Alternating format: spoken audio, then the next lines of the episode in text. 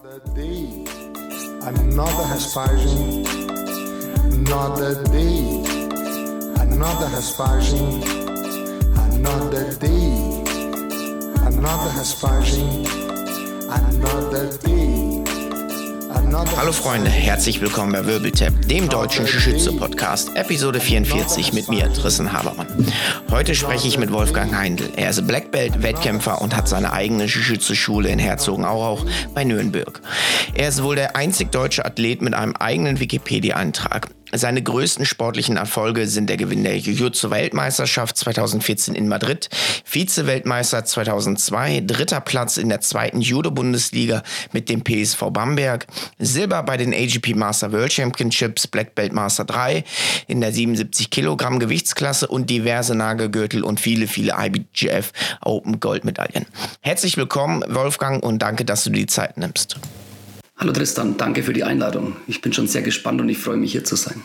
Stell dich bitte einmal ganz kurz vor, damit die Leute ein Bild von dir bekommen. Ja, mein Name ist Wolfgang Heindl. Ich mache jetzt seit fast vier Jahrzehnten Kampfsport. Ich habe da eine sehr umfassende Reise angefangen mit Judo über Sportjutsu bis hin zum BJJ. Äh, aus trainingstechnischen Gründen habe ich dann auch 2011 meine eigene BJJ-Schule in Herzogenaurach aufgemacht und mich interessiert eigentlich schon seit jeher das Anwenden von Kampfsport und daher bin ich auch über viele Systeme auf viele Wettkämpfen gelandet und ich wollte mich eigentlich immer messen. Also der Schwerpunkt meiner Entwicklung lag immer auf dem sich messen. Wie bist du denn überhaupt zum Kampfsport gekommen und letzten Endes zum BJJ, dem Jiu-Jitsu? Ja, das war ganz interessant. Mein Vater hat mit mir viele Sachen ausprobiert. Er selber war Ausdauersportler. Er hat mich mit zum Fahrradfahren genommen, mit zum Kanufahren, auch mit zum Bogenschießen. Und es hat mir alles nicht so zugesagt.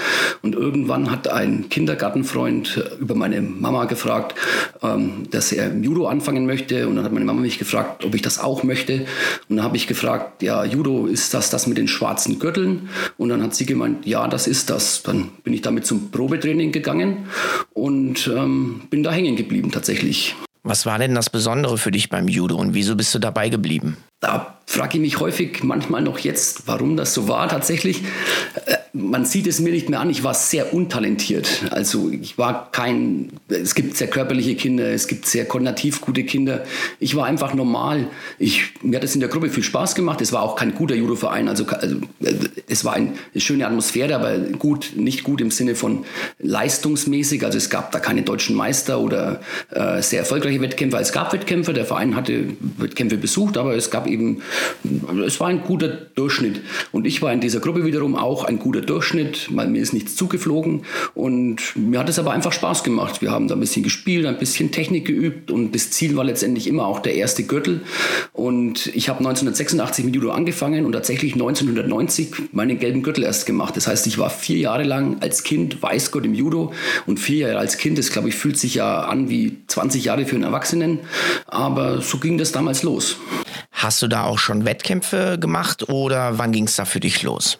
Das ist dann das nächste Jahr. Mit, ab dem gelben Gürtel darf man dann auch kämpfen. Das heißt, ich habe 1990 1990 angefangen an Wettkämpfen teilzunehmen und dann wiederum hat es tatsächlich drei Jahre gedauert, bis ich meinen ersten Kampf gewonnen habe. Also nicht Wettkampf, sondern tatsächlich die erste Einzelbegegnung. Es war aber nicht so, dass wir jedes Wochenende ein Turnier gekämpft haben, sondern es waren zwei bis drei Turniere im Jahr. Aber das war in Ordnung. Ich war dabei, mir hat das gefallen, ich habe mir das angeschaut, ich habe das wahrgenommen und irgendwie habe ich da so eine Toleranz oder Frustrationstoleranz entwickelt. Und von der habe ich dann eigentlich, als ich dann älter war, auch sehr gut gezehrt, weil die, meine Trainingspartner haben dann teilweise aufgehört oder denen, denen es leicht zugeflogen ist, die waren dann an dem Punkt, wo sie dann plötzlich mehr machen mussten, um weiterzukommen. Da hatten die keine Lust mehr. Und ich musste mir das alles immer erarbeiten und so bin ich eigentlich immer ähm, sehr intensiv dran geblieben. Und eine Sache muss ich sagen, das ist mir bis heute noch sehr präsent.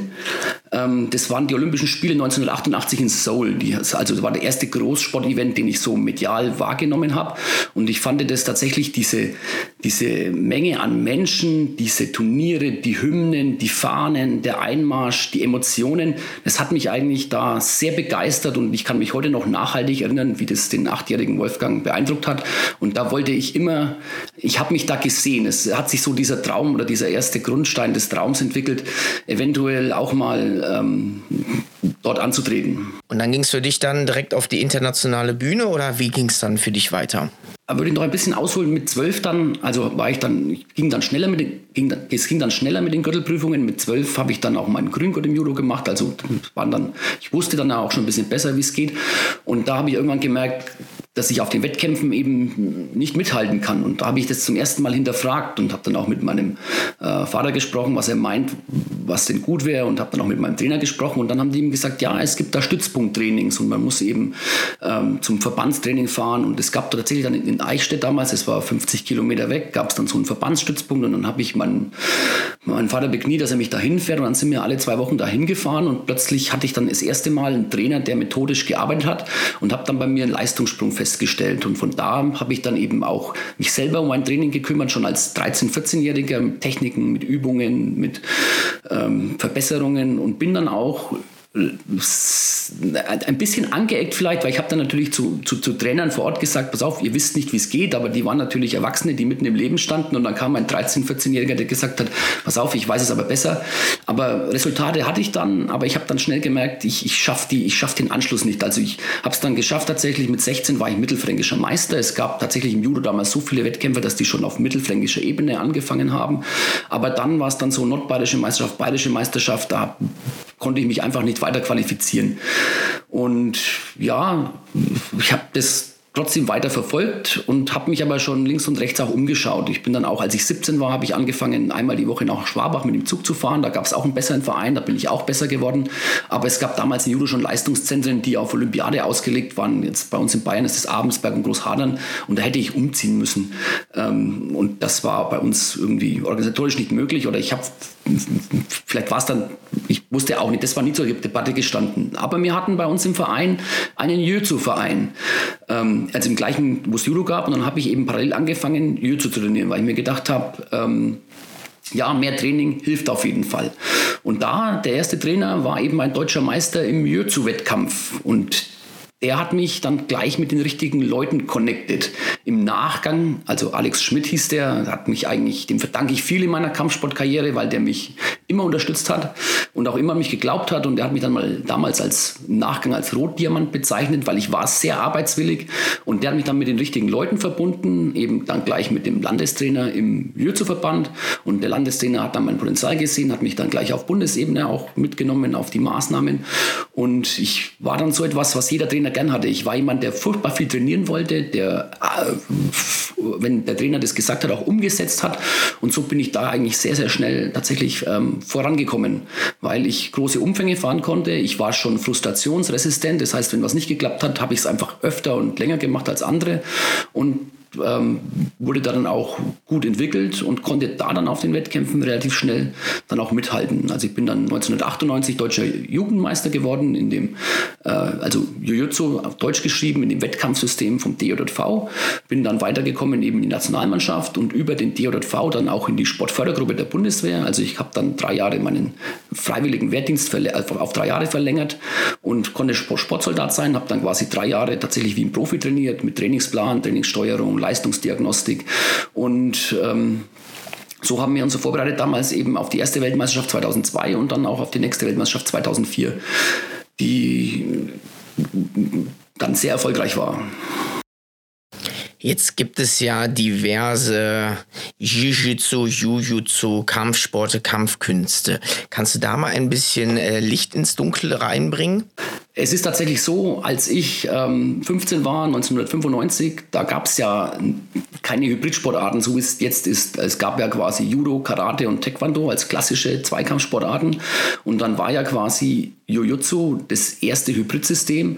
Und da gibt es ja mittlerweile ganz viele Schreibweisen. Und das Jujutsu, was in Deutschland für die Wettkämpfe zuständig ist, wurde ja damals im Auftrag entwickelt, für die Polizei ein Selbstverteidigungssystem zu schalten. Und dann haben die damals eben Karate, Jujutsu, äh, Karate, Judo, Taekwondo, Taekwondo und Aikido ein bisschen gemischt.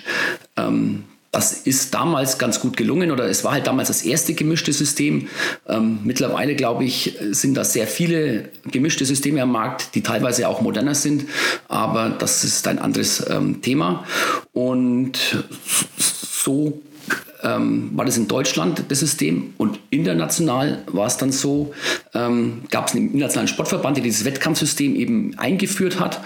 Und dann haben eben die nationalen Verbände oder haben die nationale Verbände gesucht. Und tatsächlich ist ja Jiu-Jitsu jetzt kein, äh, es ist ja eine, eine, eine, eine äh, Wortübersetzung von zwei japanischen Zeichen. Und es gibt allein in Deutschland, glaube ich, unter dem Begriff Jiu-Jitsu oder Jiu-Jitsu oder Jiu-Jitsu ganz unterschiedlich geschrieben, äh, unterschiedlichste Verbände, die das machen. Das Witzige ist ja dann, wenn man dann in Brasilien ist, weil hier spricht man ja, kann, ich glaube, ich bin im Jahr 1900 99 das erste Mal über den Begriff Brazilian Jiu-Jitsu gestoßen. Wenn du dann in Brasilien bist, spricht da jeder nur von Jiu-Jitsu oder Jiu-Jitsu. Und die sagen ja zu dem, was wir machen, European Jiu-Jitsu. Das fand ich letztendlich ganz äh, witzig. Viele fragen mich ja auch, warum ich denn diese unterschiedlichen Sportarten mache. Und da muss ich sagen, den, die Grenze haben andere gezogen. Für mich ist das alles das Gleiche. Ich meine, Kano hat damals aus den alten japanischen Kampfkünsten Judo entwickelt durch Weglassen. Ähm, Halo Gracie hat damals dann aus Judo letztendlich durch eine andere Zielsetzung wieder einen anderen Sport entwickelt. Und ähm, das Jiu-Jitsu ist ja auch letztendlich als Mischsport, äh, es geht ja alles zum gleichen Ursprung zurück. Und je nachdem aus der Zielsetzung wird die Ausgestaltung dann letztendlich anders. Ich denke, es hat sich niemand niemand vorgestellt, dass wir irgendwann mal Berimbolos machen. Aber die Regeln, die Regeln geben es halt her und das ist auch eine sehr schöne Sache, weil das ist auch mein Motor. Meine Idee ist immer, was kann ich mit meinem Körper anstellen? Also ich bin ein Technik-Fan, ich lerne gerne neue Techniken und finde es faszinierend, was man mit dem Körper alles machen kann. Also für mich war tatsächlich nie Selbstverteidigung der Grund für diese vielen Kampfsportarten, sondern immer das Erfahren, was mit dem Körper alles möglich ist und wie man das dann in egal welchem Regelwerk auch einsetzen kann. Da stimme ich dir voll und ganz zu. Letzten Endes ähm, sind ja die Regeln dafür ausschlaggebend, was es für eine Sportart ist. Wenn du jetzt beim äh, Kickboxen sagst, okay, keine Kicks mehr, dann ist es nur noch Boxen. So sehe ich das halt ähnlich wie beim äh, Grappling, äh, Luther Livre, Valetude oder wie sich das alles auch nennt. Ähm, ich sehe das als ganz große Familie an und dann bestimmt am Ende nur noch, was man darf, was man nicht darf. Ist der Kampf direkt nach dem äh, Wurf auf die Schulter vorbei, wie beim Judo, oder geht es dann halt weiter? Ich denke auch.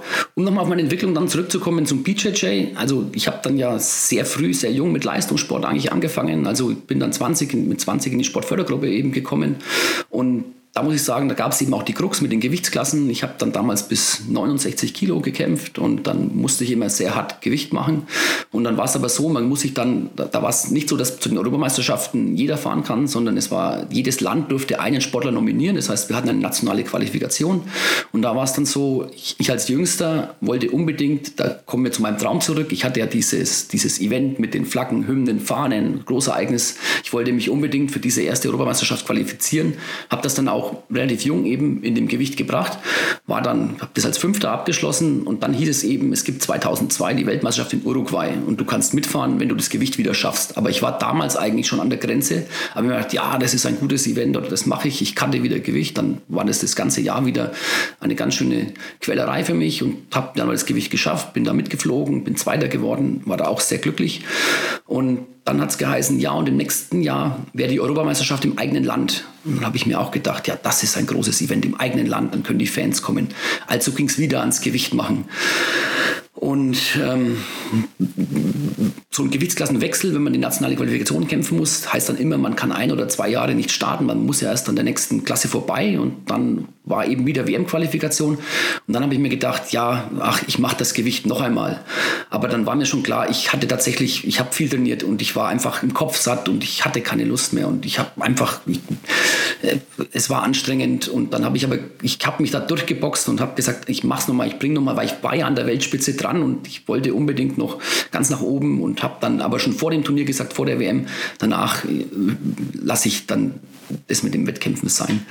Und es hat dann zum Glück das Ergebnis gebracht, das ich mir erhofft habe. War auch ein bisschen Glück dabei an diesem Wettkampftag, aber ich sag mal, das Glück ist auch mit dem Tüchtigen. hab dann so abgeschlossen und ich war dann auch erstmal im Kopf und mit allem mental komplett fertig und bin dann auch erstmal ähm, ja, habe mich mal gesammelt für mich persönlich. Ich habe eine Südamerika-Reise gemacht, das wollte ich schon immer machen. Tatsächlich nicht nach Brasilien, sondern Peru und Venezuela. Und habe hab mir einfach mal dann nach vier Jahren Leistungssport das Leben eines normalen Studenten auch dann ähm, genossen und äh, habe einfach mal alles gut sein lassen ohne den Leistungsdruck. Habe dann da aber schon tatsächlich gemerkt, dass mir dieser Zweikampfsport einfach, also auch in der, in, im Wettkampf fehlt. Aber das Problem ist halt, wenn du auf der Weltebene ganz oben warst, dann einfach nur so mitzukämpfen, das hätte ich nicht ausgehalten. Also bin ich dann, wir haben in Erlangen einen sehr starken Judo-Verein, dann bin ich, da habe ich damals schon mittrainiert als Disziplinstraining, so Takedown-mäßig und dann bin ich aber da zum Judo und dann haben sich eben die Jahre in der Judo-Bundesliga angeschlossen. Habe damals aber parallel, das ist vielleicht ganz witzig, ähm, schon auch hier in Nürnberg mit BJJ-Gruppen trainiert und wir hatten damals 2005 bei uns im Judo, tauchte einer auf, südliches Aussehen und er hat in den lila Gurt. Das wusste keiner von den Judokas natürlich eins und dann ich gedacht, ja, du machst kein Judo. Dann bin ich hin und habe mich habe mich gleich mit ihm unterhalten. Das war der Rodrigo Vicello. Ähm, der hat tatsächlich 2004 auf den Worlds, also IBJJF Worlds im Blue Belt Light, hat er eine Bronzemedaille gewonnen und kam aus Porto Alegre und hat unter Mario Hayes gelernt. Der war damals schon äh, zweifacher Black Belt Weltmeister. Ähm, und den habe ich dann quasi so hier eingeführt. Hier ist Judo, hier sind die Kneipen in Erlangen, da ist ein bisschen Party, da kann man trainieren. Und dann habe ich eigentlich seinen kompletten Aufenthalt, die er hier war, eben mit ihm trainiert, auch in den Nürnberger Gruppen. die waren auch ganz froh, weil damals gab es noch nicht so viel Know-how natürlich hier. Und der hat mich dann eingeladen, ich könnte nach Brasilien kommen. Und dann bin ich quasi 2006 äh, nach, also nach Porto Alegre für sechs Wochen geflogen. Viele waren da schon auch in Brasilien zum Trainieren, aber ich glaube, ähm, eben die meisten waren in Rio. Also ich weiß, kenne zumindest keine anderen in der Zeit woanders hin sind. Und dann war das letztendlich so, dass ich damals in Porto Alegre ankam und alle glücklich waren, weil der erste Gringo da zum Trainieren war. Also ich war quasi der erste Kampfsporttourist im in Porto Alegre, der da war, um was zu lernen. Und wir haben dann so, ich habe dann eben, der Rodrigo hat zusammen mit dem Leopoldo gewohnt und dann war ich eben der Dritte und dann haben wir so eine, ja, wie in der WG dann sechs Wochen lang die Zeit verbracht und ähm, es war sehr gut, weil ich kenne es von anderen, die in Rio waren, die durften nicht filmen oder die, denen wurde nicht alles gesagt oder wie auch immer. Aber bei mir war es so, ich war der Erste und jeder hat sich darum gerissen, mir irgendwas zu zeigen oder irgendwas beizubringen. Ich hatte mir auch gedacht, ich mache Training und ein bisschen Urlaub und ich schaue mir was an.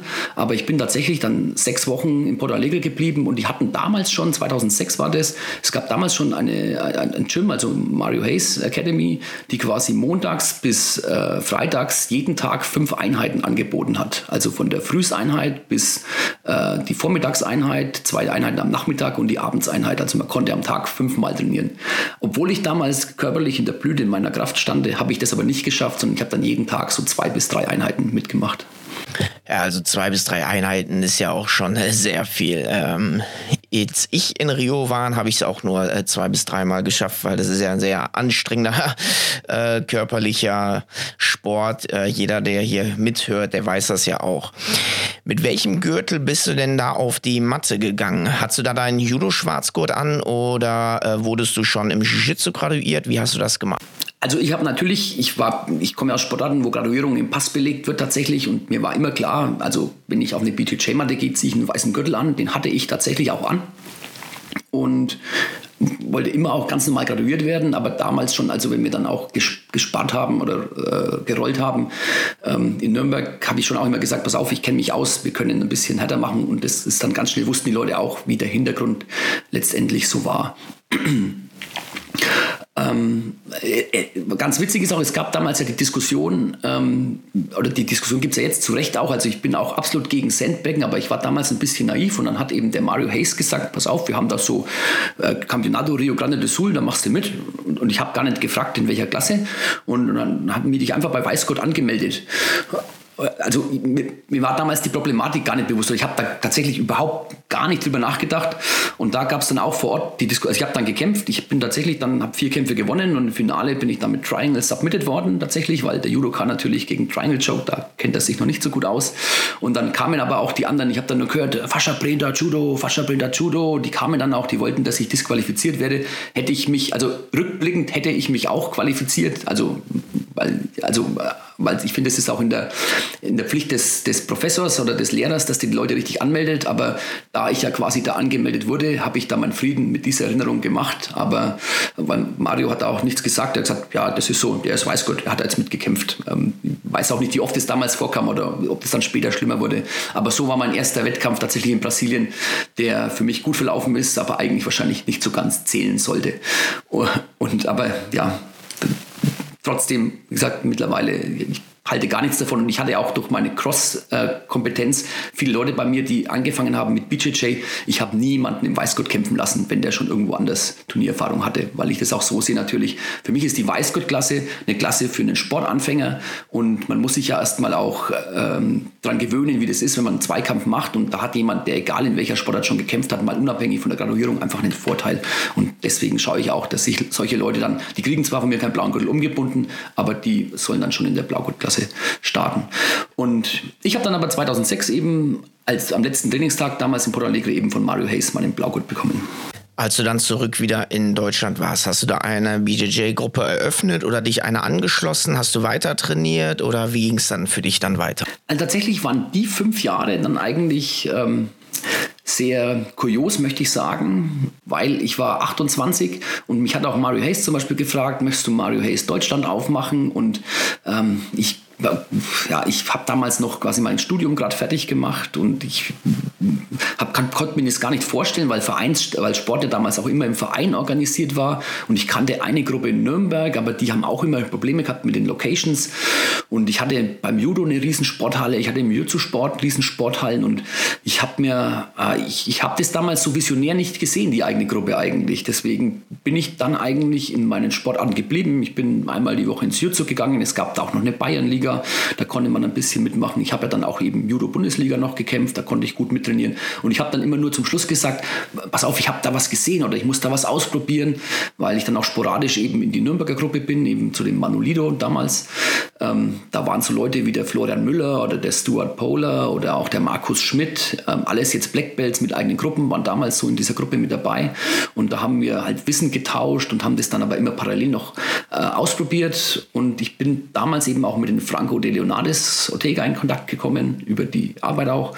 Und der war in Aschaffenburg, aber das war auch immer tatsächlich weit zu fahren für jemand, der studiert und nicht ganz so ähm, viele Mittel hat. Und dann ist das alles immer ein sehr loser Verbund geblieben. Ausprobieren, probieren. Auf Wettkämpfen haben wir uns dann immer wieder gemessen. Und ähm, es war eine sehr ja, experimentelle Zeit, würde ich sagen, ohne feste Gruppe, aber trotzdem immer vom Kopf mit dabei. Aber damals wusste ich nicht, wo der Weg so hingehen sollte.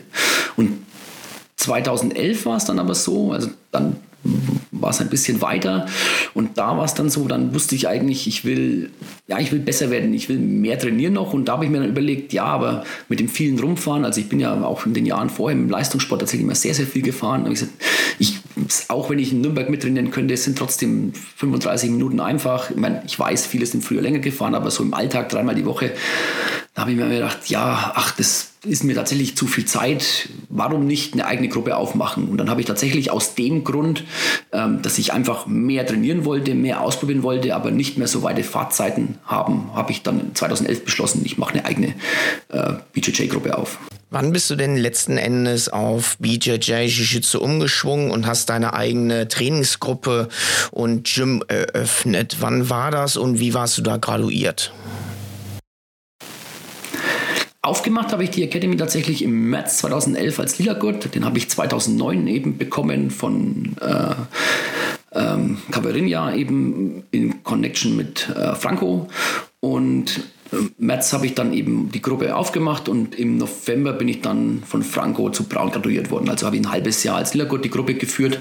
Ähm, ich höre schon einen imaginären Aufschrei der Zuhörer, aber es war tatsächlich so ganz normal damals, dass Lillergurte auch Training gehalten haben, weil das schon relativ hochgraduierte äh, Personen auch waren. Ja.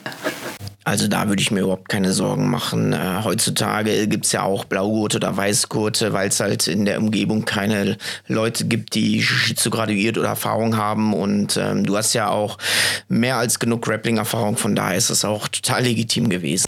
Ich denke auch, das konnte man damals so tun. Und, aber alle, die ich auch damals kennengelernt habe, waren ja deswegen niedriger graduiert, weil sie einfach noch nicht die Möglichkeiten hatten, so gut graduiert zu sein. Also es waren damals ja ganz tolle Sportler, die da als Niedergurte, die mit den Academies angefangen haben. Die, zum Beispiel der äh, Michael Hockenjos, der in Altenheim oft sein Camp auch gemacht hat. Der, die haben sich ja damals auch alle fortgebildet und geschaut, wo sie das Wissen nur herbekommen. Ähm, Mike Köpers war damals auch mit dabei. Ähm, sind ja ganz alte Namen letztendlich. Wir sind damals auch, Andreas Schmidt war damals im, im Noki sehr populär, natürlich, der einer ganz frühen Black Belts auch waren. Und ähm, aber wie gesagt, Black Belts haben wir damals eigentlich nur zu Seminaren zu Gesicht bekommen. Ich habe ja 2012 begonnen und damals waren Blaugurte auch schon, äh, ja, so gesehen äh, Leute, die über Wasser gehen können und wow, da kommt ein Blaugurt. Wenn man mal überhaupt ein lila Gurt gesehen hat, oh mein Gott, das war ja wie äh, der Highland kommt und äh, ja, geschweige denn vom Black Belt. Kennen denn die Judoka Jiu-Jitsu BJJ oder ist das ein blinder Fleck auf der Karte? Also im Judo war es tatsächlich gänzlich unbekannt. Der Judoka tatsächlich an sich ist eine Person, die macht Judo und sonst nichts. Also ja, das, das stimmt wirklich. Ich hatte ein, zwei Kontakte mal mit Judoka und tatsächlich ist das so. Es ändert sich tatsächlich jetzt erst die letzten paar Jahre ein bisschen, seitdem die Regeln immer weiter eingeengt werden, aber eigentlich bis 2000 bis 2010, als das verboten wurde, zu den Beinen zu fassen, hat den Judoka überhaupt gar nichts links und rechts interessiert. Ähm, und Jujutsu an sich, das war ja schon immer ein Sammelsystem. Die haben ja schon immer über den Tellerrand geschaut, ob sie jetzt das Waffensystem vom Kali äh, einfließen haben lassen oder eben ähm, Würfe aus dem Judo oder aus dem Ringen. Die wussten auch ganz früh schon, was BJJ ist. Und auch über den DJV letztendlich, da gab es früher den Frank Heist oder den Joe Tumfat, die da sehr aktiv waren. Und die waren damals eben nach UFC, waren die 96 zum Beispiel schon in Rio und haben dann schon Techniken mitgebracht. Ähm, der Frank Heist zum Beispiel, der damals auch aktiv im mir zur Bundeskader gekämpft hat, war 1998 schon Blaugurt im BJJ. Äh, ich weiß nicht in welcher Linie, aber die haben dann immer auch da schon, damals schon gezeigt, pass auf, so kann man es machen und das kann man machen und das gibt es noch. Ähm, man muss dann unterscheiden, weil manche Techniken für das Regelwerk nicht so zielführend waren, aber da wusste man schon Bescheid. Und bei mir war es so mit meiner Gruppe dann, ich ich kannte schon von den Turnieren ein paar Leute und ich wusste, dass dagegen ein paar Leute, ich habe die dann angesprochen, würdet ihr mitkommen?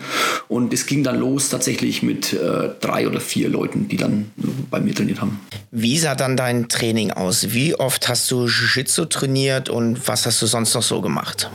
Auch da war es ja so, 2011 gab es ja diese Großakademien auch noch nicht, also die quasi äh, 24-7 offen haben und wo du von früh um 6.30 Uhr bis abends um 21 Uhr Einheiten findest, sondern gab es da auch eher noch die Gruppen und ich habe tatsächlich angefangen mit zwei Einheiten die Woche. Also wir haben damals montags und donnerstags jeweils 19.30 Uhr bis 21 Uhr trainiert und da war auch noch genug Zeit für andere ähm, Tätigkeiten. Also damals hatte ich ja noch keine Familie, das heißt, mein Hobby war eben Kämpfen und ich habe die Woche auch mit Trainingseinheiten voll gemacht. Wir waren Mittwoch haben wir immer Leistungszentrum Judo noch äh, trainiert in Erlangen und, und äh, Dienstag und Freitag war ich dann auch noch beim Jiu-Jitsu ein bisschen und habe da noch mitgemacht, einfach ohne Leistungsdruck und so ist man dann doch eigentlich ähm, fünf bis sechs Mal die Woche auf die Matte gekommen in der Zeit, wo es noch kein YouTube gab, DVDs oder wie auch immer und du auch keinen äh, richtigen Trainer hattest, der an deiner Seite ist und das Training gibt. Wie hast du es denn dann geschafft, deine Techniken zu verschärfen, zu feilen und neue Techniken äh, in Bezug auf Jiu-Jitsu, BJJ zu bekommen?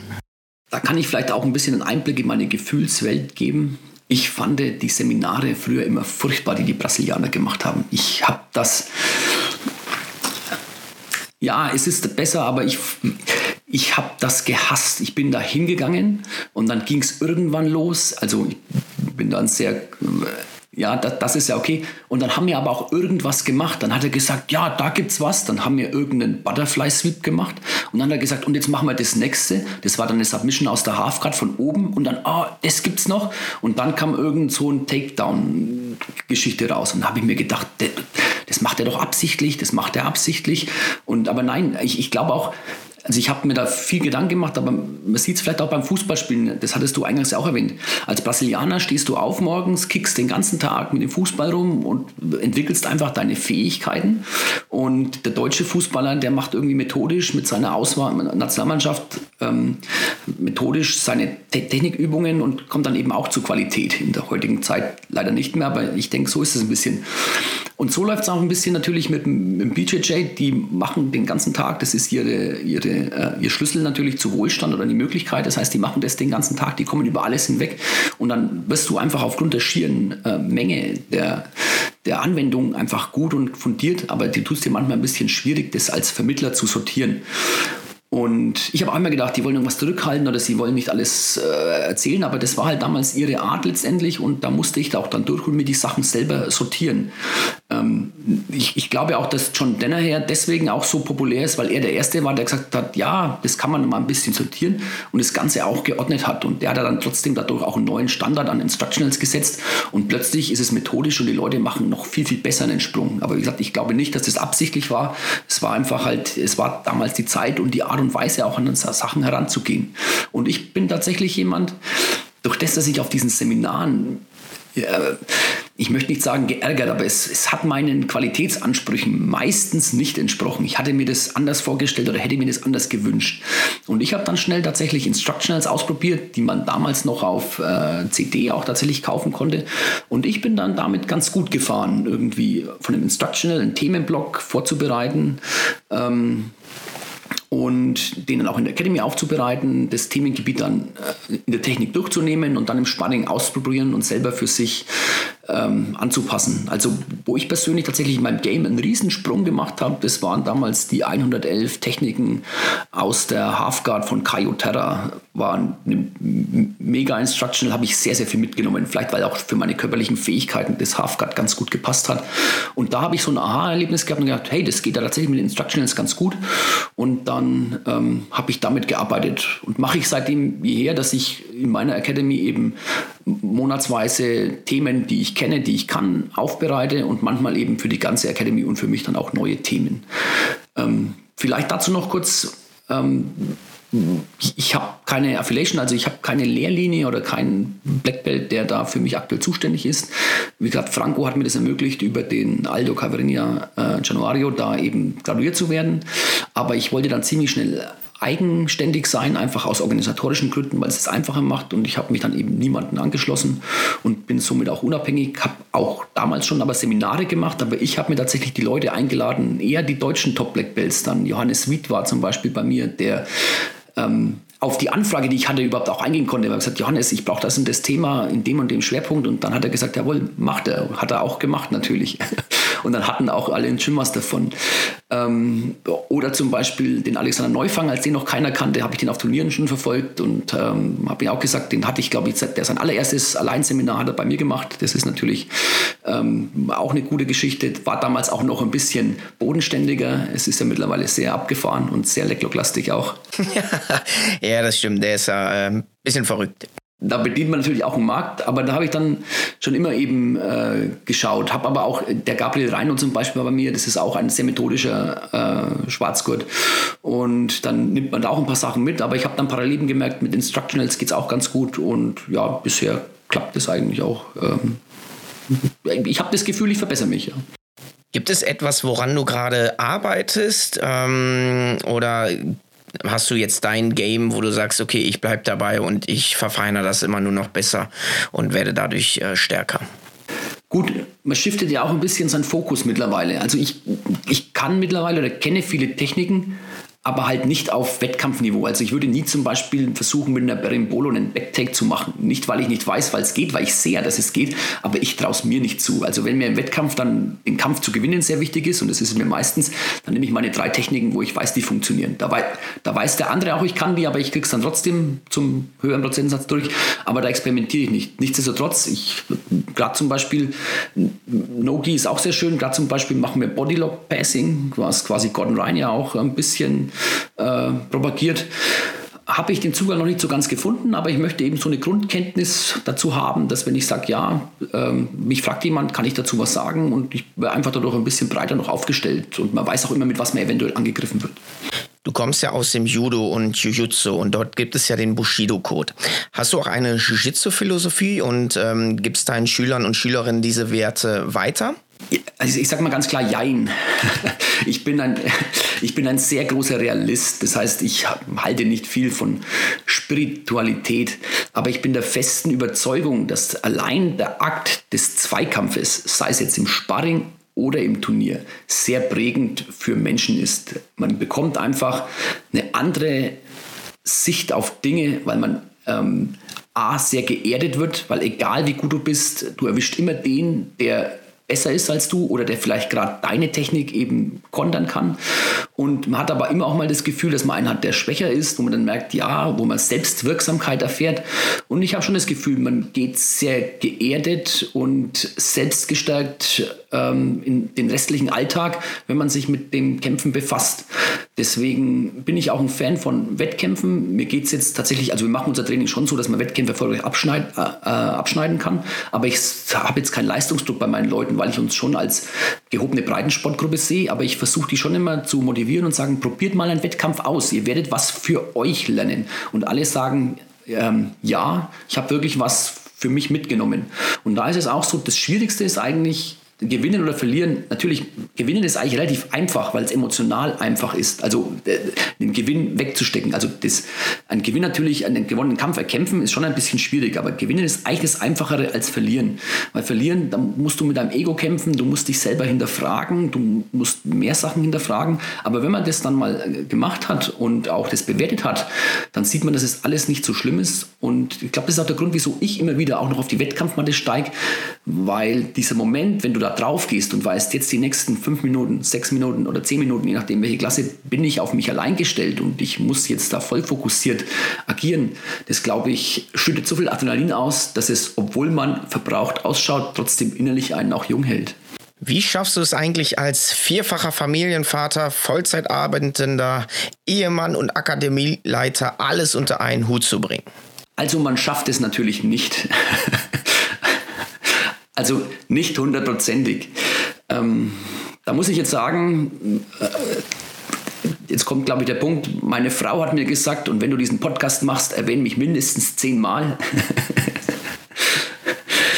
Ich habe es hiermit das erste Mal getan und ähm, ich denke, es werden auch keine zehn, aber es ist schon wichtig. Also gerade die Sache mit der Familie, ähm, man, man, muss als, man muss sich mit seinem Ehepartner einig sein und man muss als Team funktionieren. Denn es ist keine, keine One-Man-Show.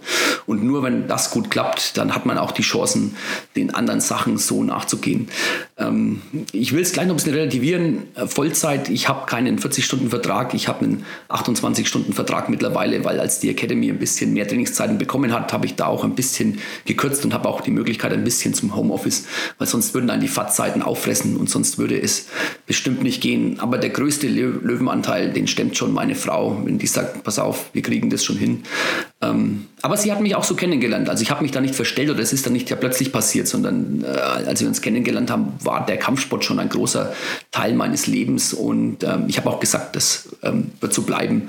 Und da muss ich auch sagen, natürlich, ähm, die Academy, die trägt natürlich auch zum Familieneinkommen bei. Also es ist jetzt nicht so, dass das, ähm, obwohl es jetzt äh, keine äh, große Sportschule ist, die quasi äh, fünf Einheiten jeden Tag anbietet, sondern eine kleine Sportschule, aber sie kostet auch ihren Beitrag und der ist schon so berechnet, dass am Ende vom Monat auch was übrig bleibt, weil sonst könnte ich es nicht verargumentieren, dass ich viermal die Woche oder fünfmal die Woche ähm, eben da unterwegs bin. Aber so ist es halt ganz normal. Dann hast du quasi 28 Stunden Büroarbeit, du hast 10 Stunden Academy-Arbeit und dann kommt halt auch eine normale Zeit raus, die dann halt so ein Mischportfolio macht.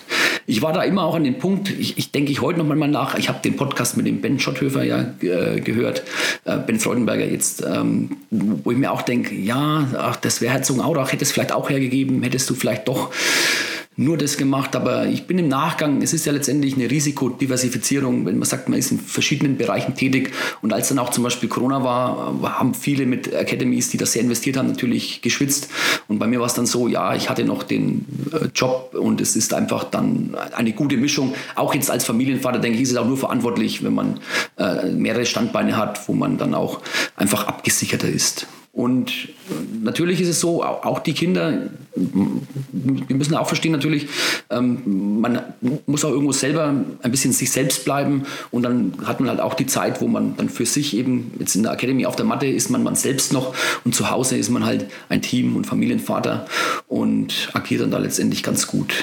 Ich meine, und man hat natürlich, das vergessen auch viele, es gibt immer dieses Everyday Bohada, also das haben wir halt den ganzen Tag. Also bei uns geht der Tag tatsächlich, je nachdem, wie sie schlafen, manchmal wacht einer schon ab, ab 5.30 Uhr, 45 Uhr auf, dann bist du halt dabei, bist du mit dem ersten wach. Mein, bei vier Kindern ist immer mal einer früh wach. Und dann geht es halt durch, dann machst du Frühstück, Frühstücksboxen, du musst sie wegfahren in die Einrichtungen, dann holst du ab, Hausaufgaben kontrollieren oder eben im Büro, je nachdem, wo man ist. Dann kommt man heim, dann hat man kurz Zeit zum Essen, dann geht's los zum Training. Dann kommst du abends zurück, dann ist meistens noch ein bisschen Hausarbeit auch, was man sich auch natürlich teilt. Ähm, und dann ist halt der Tag um 22.30 Uhr erst zu Ende. Aber das muss man halt dann so mitnehmen, ja. Boah, das ist echt eine Menge Workload. Also, liebe Zuhörer und Zuhörerinnen, wenn ihr das nächste Mal meckert und sagt, boah, ich weiß nicht, ich bin zu müde zum Training, ähm, denkt hier an den Wolfgang und ab ins Training. Macht deine Frau eigentlich auch Jiu-Jitsu? Nein, sie hat es nicht gemacht. Tatsächlich, sie hat aber, als die Academy losging, hat sie tatsächlich ein, paar Einheiten mittrainiert, damit es nicht so traurig ausschaut von der Teilnehmerzahl. Aber richtig ähm, begeistern begeistert hat sie es nicht. Ich weiß nicht, der Sport vielleicht würde sogar gefallen, aber sie fand es ganz furchtbar, dass man barfüßig auf diese Matten muss. Und ich habe gesagt, mit Socken kommt niemand auf meine Matte. Wir haben dann im, wir haben dann im Anfangsbereich eben eine Ausnahme gemacht, sie ist mit auf die Matte, aber mit Socken. Aber ich glaube, in der Beziehung ist es tatsächlich auch ganz gut, wenn jeder ein bisschen auch ein bisschen einen Teil für sich hat. Also wenn jeder äh, irgendwo auch ein bisschen was selbst bleibt und ähm, funktioniert für uns ganz gut. Ich meine, ich glaube, das ist auch nicht unbedingt zu kopieren, aber bei uns klappt das ganz gut. Und gerade jetzt natürlich mit Kindern, man ist wichtig auch, dass man gegenüber den Kindern einfach äh, einer Meinung ist. Also wir stützen den anderen. Das heißt, wenn ich gegenüber den Kindern jetzt eine Ansage mache, dann stützt meine Frau da, nimmt mich dann abends aber schon weg und sagt, pass auf, ich hätte das vielleicht anders gemacht und so und so wäre es besser gewesen. Dann denke ich auch darüber nach und sage, ja, stimmt, du hast recht. Aber wir haben einfach zu wenig Zeit, als dass wir uns vor den Kindern widersprechen. Und das klappt jetzt, also mein Großer ist jetzt acht und das klappt seit acht Jahren eigentlich auch ganz gut. Und natürlich auch Organisation ist alles. Also wir, wir, planen sehr, sehr viel und dann muss man aber auch die Zeiten einhalten. Also es ist jetzt auch bei mir so, ich, mein Training hört immer relativ pünktlich auf. Also das kenne ich auch von früher noch und dann probiert man noch das und macht man das. Dann gibt es noch eine Frage. Dann sage ich, pass auf, wenn ihr mich fragen müsst, fragt mich am Anfang oder fragt mich neben dem Training. Aber ich kann halt, wenn bei mir das Training aus ist, ich muss schauen, dass ich nach Hause komme oder auch weiterkomme, ja. Trainieren deine Kinder auch Jiu-Jitsu oder ähm, finden die das uncool, weil Papa das macht und der Trainer ist? Oder giltst du als äh, noch der Papa der Superheld? Oder sind die Kiddies lieber beim Fußball und kicken da ein bisschen rum? Ja, der Papa spielt halt nicht Fußball, deswegen ist er vielleicht nicht so cool.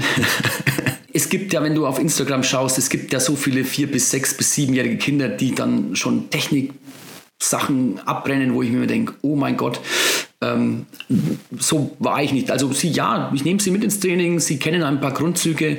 Meinen Großen wollte ich auch zu einem Judokurs anmelden tatsächlich, oder der war auch mal beim Judo schnuppern, weil ein anderer Trainer als der Papa hätte ihm wahrscheinlich gut getan, aber äh, es war noch nicht so seins. Ähm, Spielerisch machen sie mit, also er hat schon einen, der Große hat einen grauen Gürtel, mein Kleiner hat einen grau-weißen Gürtel und die Mädchen, die wollen gerade, sind gerade ganz heiß, die würden gern den grau-weißen Gürtel äh, äh, bekommen, also sind sie ein bisschen so am, am Rand mit dabei.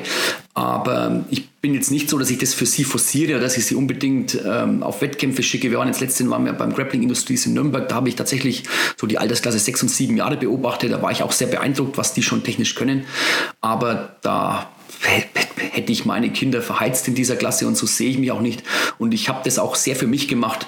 Ähm, wir wohnen ja jetzt, also nicht in Herzogenaurach, sondern am Dorf in der Nähe und da gibt es tatsächlich einen sehr guten Fußballverein, da kümmern sich die Väter sehr äh, liebevoll drum, die machen das mega. Und da fühlen sich meine beiden Jungs auch sehr, sehr wohl. Und dann habe ich mir gedacht, ja, wenn es doch Spaß macht, wieso soll ich sie dann woanders hinschicken? Und es ist ja letztendlich auch so, wenn sie irgendwann noch Lust haben, ich meine, die sind jetzt acht Jahre, wenn die mit 10, 12, 14 noch sagen, pass auf Papa, jetzt will ich doch äh, irgendwo sehr gut werden, da bräuchte ich einen guten Trainer, kann ich ihnen immer noch mal das Kämpfen anbieten und mal schauen, was da wird. Aber es, ich habe auch schon zu vielen gesagt, mir ist es sogar gut, wenn sie nur Fußball spielen, weil da ist es mir egal, wie gut sie sind. Also da habe ich überhaupt keine, da freue ich mich. Also ich fahre da mit, ich feuer positiv an, die Kinder bewegen sich und das ist ähm, eine schöne Freude. Aber wenn sie meinen Sport machen würden, glaube ich, dann würde ich mir, dann, dann würde ich so einen Mindestanspruch daran haben und da weiß ich nicht, wie das dann wäre, wenn sie sagen, ach ja, ich mache das auch nur so ein bisschen, weil das glaube ich, fände ich nicht so toll. Seit deiner frühen Kindheit ähm, trainierst du ja Kampfsport, Kampfkunst und äh, hast schon früh mit Wettkämpfen begonnen und hast es ja durchgezogen ähm, bis heute ja noch. Was ist eigentlich so das Besondere an Wettkämpfen für dich und warum begeisterst du dich nach wie vor daran und gehst gerne ähm, auf die Matte, um dich zu messen? Also für mich steht da eben das Messen, ich messe mich sehr gerne, weil ich dieses Gefühl, ich mag dieses Gefühl tatsächlich, wenn es losgeht. Ähm, Viele sagen, du bist bestimmt schon gar nicht mehr nervös. Ich muss sagen, je länger ich kämpfe, ich, umso nervöser werde ich. Man hat dann so Psychomechanismen äh, sich antrainiert, dass es nach außen nicht so zu bemerken ist. Aber ich bin schon sehr nervös. Aber natürlich ist es auch ein Zeichen, dass man es ernst nimmt. Und dieses, kennst du wahrscheinlich selbst, dieses flaue Gefühl im Bauch, wo du dir denkst, warum sitze ich jetzt nicht zu Hause? Warum stehe ich jetzt hier? Ist tatsächlich, ist es ambivalent, schizophren, aber ich mag das immer wieder gerne. Ich mache das, ja. Und wie gesagt, ich glaube, es bringt einen menschlich weiter. Deswegen versuche ich auch jeden dazu zu motivieren, es mal zu probieren, unabhängig vom Ergebnis. Es gibt ja eine Vielzahl an Regelwerken im Grappling, Jiu-Jitsu, Bodenkampf angefangen von Submission Only bis hin zum ganz normalen Punktesystem. Ähm, da gibt es natürlich auch wieder verschiedene Möglichkeiten, was wie viele Punkte bringt. Und äh, mit EBI Overtime, was magst du denn am liebsten und unter welchem Regelwerk kämpfst du denn am liebsten?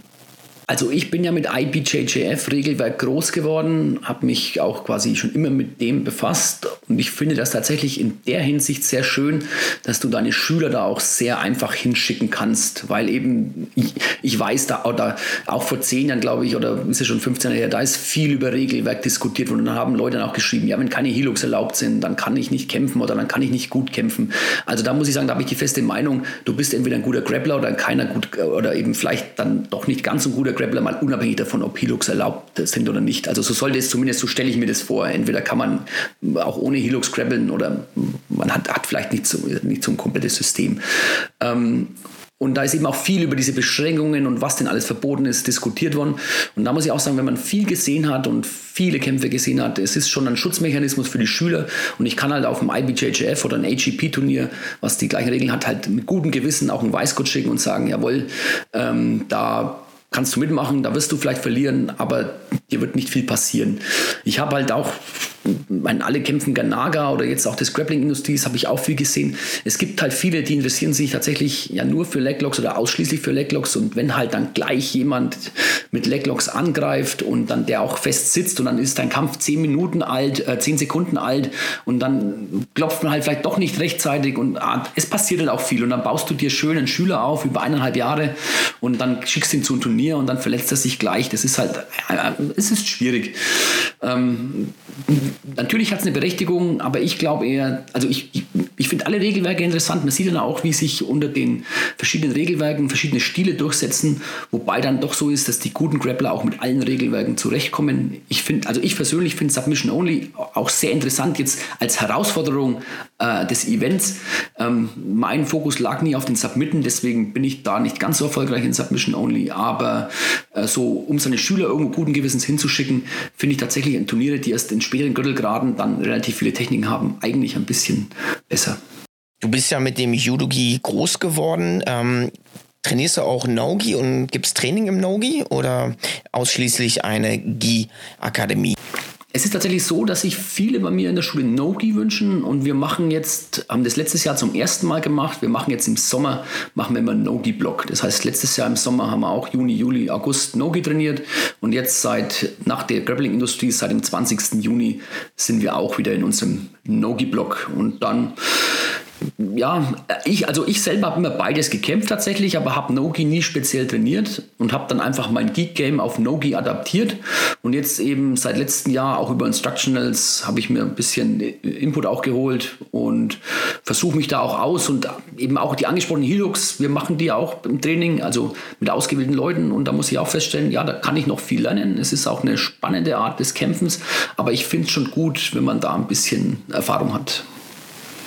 Du hast ja unglaublich viel gekämpft. Ähm, kannst du mal von deinem Vize-Weltmeistertitel ähm, Gewinn erzählen? Das war ja in Südamerika und ähm, im Jiu-Jitsu. Ja, das, das ist, war eine ganz surreale Geschichte. Aber vielleicht für die, für die BJJ-Zuhörer viel interessanter. Also es ist ja so, dass quasi der die, die JJF, also der internationale Sportverband vom Sport Jiu-Jitsu, hat ja, die haben das damals Nevasa genannt, also BJJ als dritte Disziplin mit aufgenommen. Dazu kann ich vielleicht zum Hintergrund gleich noch was sagen. Und deswegen gab es damals 2011 in Kolumbien, in Cali, erstmalig diese Weltmeisterschaft in dieser Klasse und für den DJV gab es da keine Teilnehmer und dann haben die eben, habe ich gesagt, ja, ich würde mitmachen. Ähm, und damals war es eben so, äh, da hat der Fabrizio Nascimento, Black Belt für äh, Brasilianer, der hat eine italienische Staatsbürgerschaft auch, der für, ist für, für Italien angetreten und ähm, der war sich damals an der Sache sehr sicher, also sehr selbstbewusster Südländer natürlich auch und der ist da schon auch vor Ort so rumgelaufen als, ja, was will dieser Event überhaupt und mir kann hier eh keiner was. Und es gibt bei uns im Jiu-Jitsu schon immer, oder in dem ganzen Sportbetrieb schon eine große Rivalität zwischen den Nationen. Und ich bin dann im Halbfinale gegen ihn angetreten und habe dann war relativ schnell hinten auch mit äh, mit äh, drei Punkten ähm, für den Pass und habe es dann aber geschafft, ihn zu sweepen und zu passieren und hatte dann fünf Punkte. Und plötzlich stand es 5-2.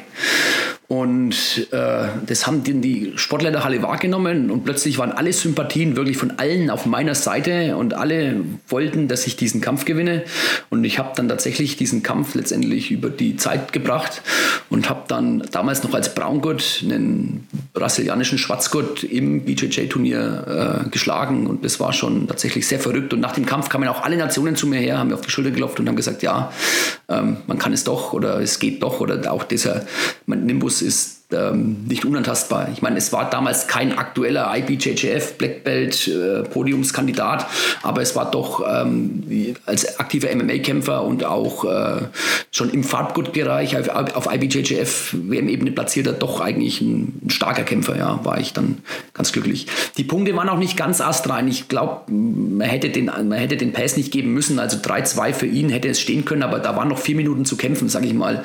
Und wenn man auf die Tafel schaut und es ist die Punkte hinten dann, wenn man so überlegen ist, dann kann man die, denke ich, aufholen. War aber sehr verrückt natürlich auch, gerade auch mit der relativ weiten Entfernung.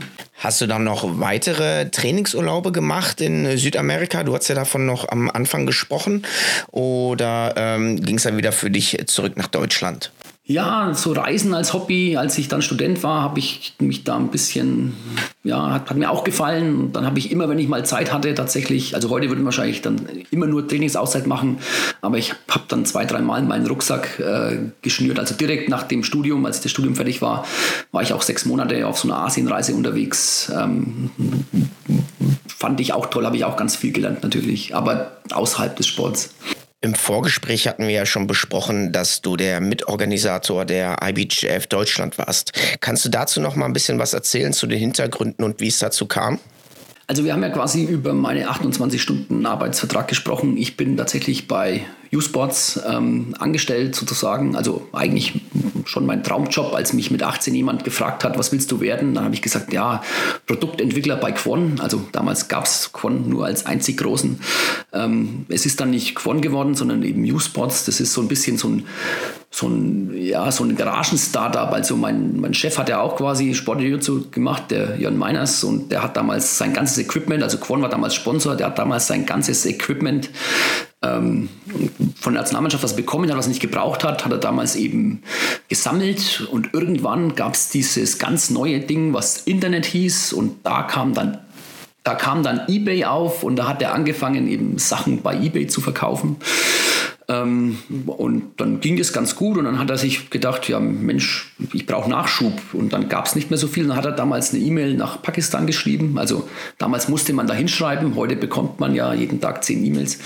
Ähm, und von dem ersten, der sich gemeldet hat, hat er damals jedes Produkt einmal bestellt. Und dann kam irgendwann nach sechs Wochen so eine Kiste oder zehn Wochen, hat er es auch bei eBay eingestellt und die ersten zehn Produkte, die sich verkauft haben, hat er dann in größeren Mengen nachbestellt. Also so ging es los 1900 na, es ist glaube ich falsch, so 2000 rum war das dann. Und dann hat er irgendwann gedacht, er macht eine eigene Marke und hat dann eben in seinem Umfeld eben Mitarbeiter gesucht. Und dann hat er mir eben, ich habe äh, Diplomkaufmann studiert und bevor ich dann eigentlich, ich habe dann schon gejobbt während meinem Studium noch und dann hat er mir dann einen Job angeboten. Und ich bin dann quasi jetzt auch tatsächlich so im Einkauf, Produktentwicklung äh, ein bisschen tätig. Und ich war eben in der Kampfsportszene sehr vernetzt und als dann eben das losging, dass es größer wird, kam eben die IBJJF äh, hat die Fühler ausgestreckt und mit wem man zusammenarbeiten kann. Und naja, IBJJF weiß jeder, sind, machen teure Turniere, aber die Qualität ist auch gut und jetzt anders zum Beispiel als Naga oder Grappling Industries haben sie halt relativ große Mattenflächen. Jetzt ist es natürlich schwierig, diese Mattenflächen irgendwo im Container zu stecken und rumzufahren, sondern die haben dann eben Kontakte gebraucht für Matten und äh, da der Sergio Zimmermann, der Canudo, der war da Kontaktperson zusammen mit dem Gabriel Reino und die kannten mich eben beide und die sind auf mich zugekommen, wollt ihr das machen? Und dann ging es eben darum, welche Fläche braucht man und dann für acht Kampfflächen sind es 500, über 500 Quadratmeter Matten. Das ist natürlich ein, das ist ein halber Container und wir haben damals erst angefangen mit Puzzlematten und ich habe dann zu meinem Chef gesagt, das wäre aber gut, das ist BJJ, das startet voll durch.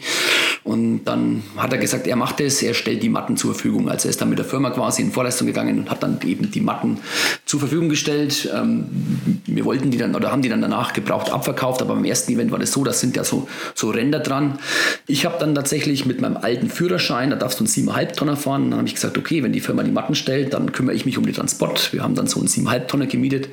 Ich kann zwar sehr gut kämpfen, aber so große Laster fahren ist, naja, wenn man es nie macht, also 7,5 Tonnen ist nicht groß, aber für mich war der groß und dann bin ich damals eben zu dem ersten Event, haben wir dann die Matten eingeladen und sind dann eben nach München, es müsste München gewesen sein, Munich Open 2014 meine ich, war das IBJJF Munich Open und haben dann eben diese 500 Quadratmeter Matten ab, aufgebaut. Da war dann jeder Matte, waren vier so Puzzleränder und nach dem Event haben wir dann die Matten wieder abgepuzzelt. Also wir sind am Tag vorher, ich meine, das war auch so, das ist so eine, vielleicht auch so ein kleiner Kulturschock. Ich habe dann gesagt, ja, wann soll man dort sein? Und dann haben sie gesagt, naja, 16 Uhr, okay. Wann war der Deutsche da? Natürlich 15.30 Uhr. Und dann haben sie mir gesagt, ja, wir wussten ja nicht, dass ihr pünktlich kommt. Wir dürfen erst ab 21 Uhr aufbauen. Genau, dann haben wir dann quasi dort bis 21 Uhr gewartet und haben dann eben die Matten aufgebaut bis nachts um eins. Am nächsten Tag war dann eben das Event, die erste, das erste IBJJF-Event. Und ähm, dann haben wir eben nach dem Event die Matten wieder abgebaut, eben bis mit den Helfern. Wir haben dann quasi sechs Freitickets bekommen, für, das waren dann die Helfer. Und dann haben wir diese Mattenränder wieder hingepuzzelt, haben die wieder in Kartons eingepackt, wieder verladen. Ich glaube, ich bin damals um um 1 Uhr dann losgefahren nachts aus dieser Halle und war dann irgendwann früh um 6 zurück in der Firma und um, damals hat um 8 Uhr wieder am Schreibtisch gesessen, weil es war ja Montag. Aber so ging das eben los und dann haben wir aber, ja, das, da haben wir die Matten gebraucht abverkauft und dann kam die IBJJF aber öfter auf uns zu mit mehr Events und dann hat mein Chef gesagt, ja, wir können ja dann quasi so ein gebrauchtes Mattendepot aufmachen. Wir haben dann tatsächlich ja dann einen alten Container, einen Überseekontainer gekauft, den hat dann eben die Firma gestellt und da war dann lange Zeit ähm, das Mattenlager und dann lief sozusagen jeder Event äh, so ab, äh, so ähnlich. Wir waren dafür dann Sponsor noch auf den Events von der Firma aus und es gab dann immer noch einen Verkaufsstand auch von der Firma aus, was am Anfang auch ganz gut war, weil es ja kein Equipment gab, aber mit der Zeit gab es immer mehr Equipment, immer mehr Shops und dann ist an den Ständen auch nicht mehr so viel Umsatz gegangen und dann war das dann irgendwann, ähm, hat sich eigentlich irgendwann nicht mehr gerechnet und dann, gerade mit Corona, haben wir dann die Matten letztendlich auch dann gebraucht abverkauft, weil wir natürlich dann irgendwie Kapital sparen mussten und Geld gebraucht haben.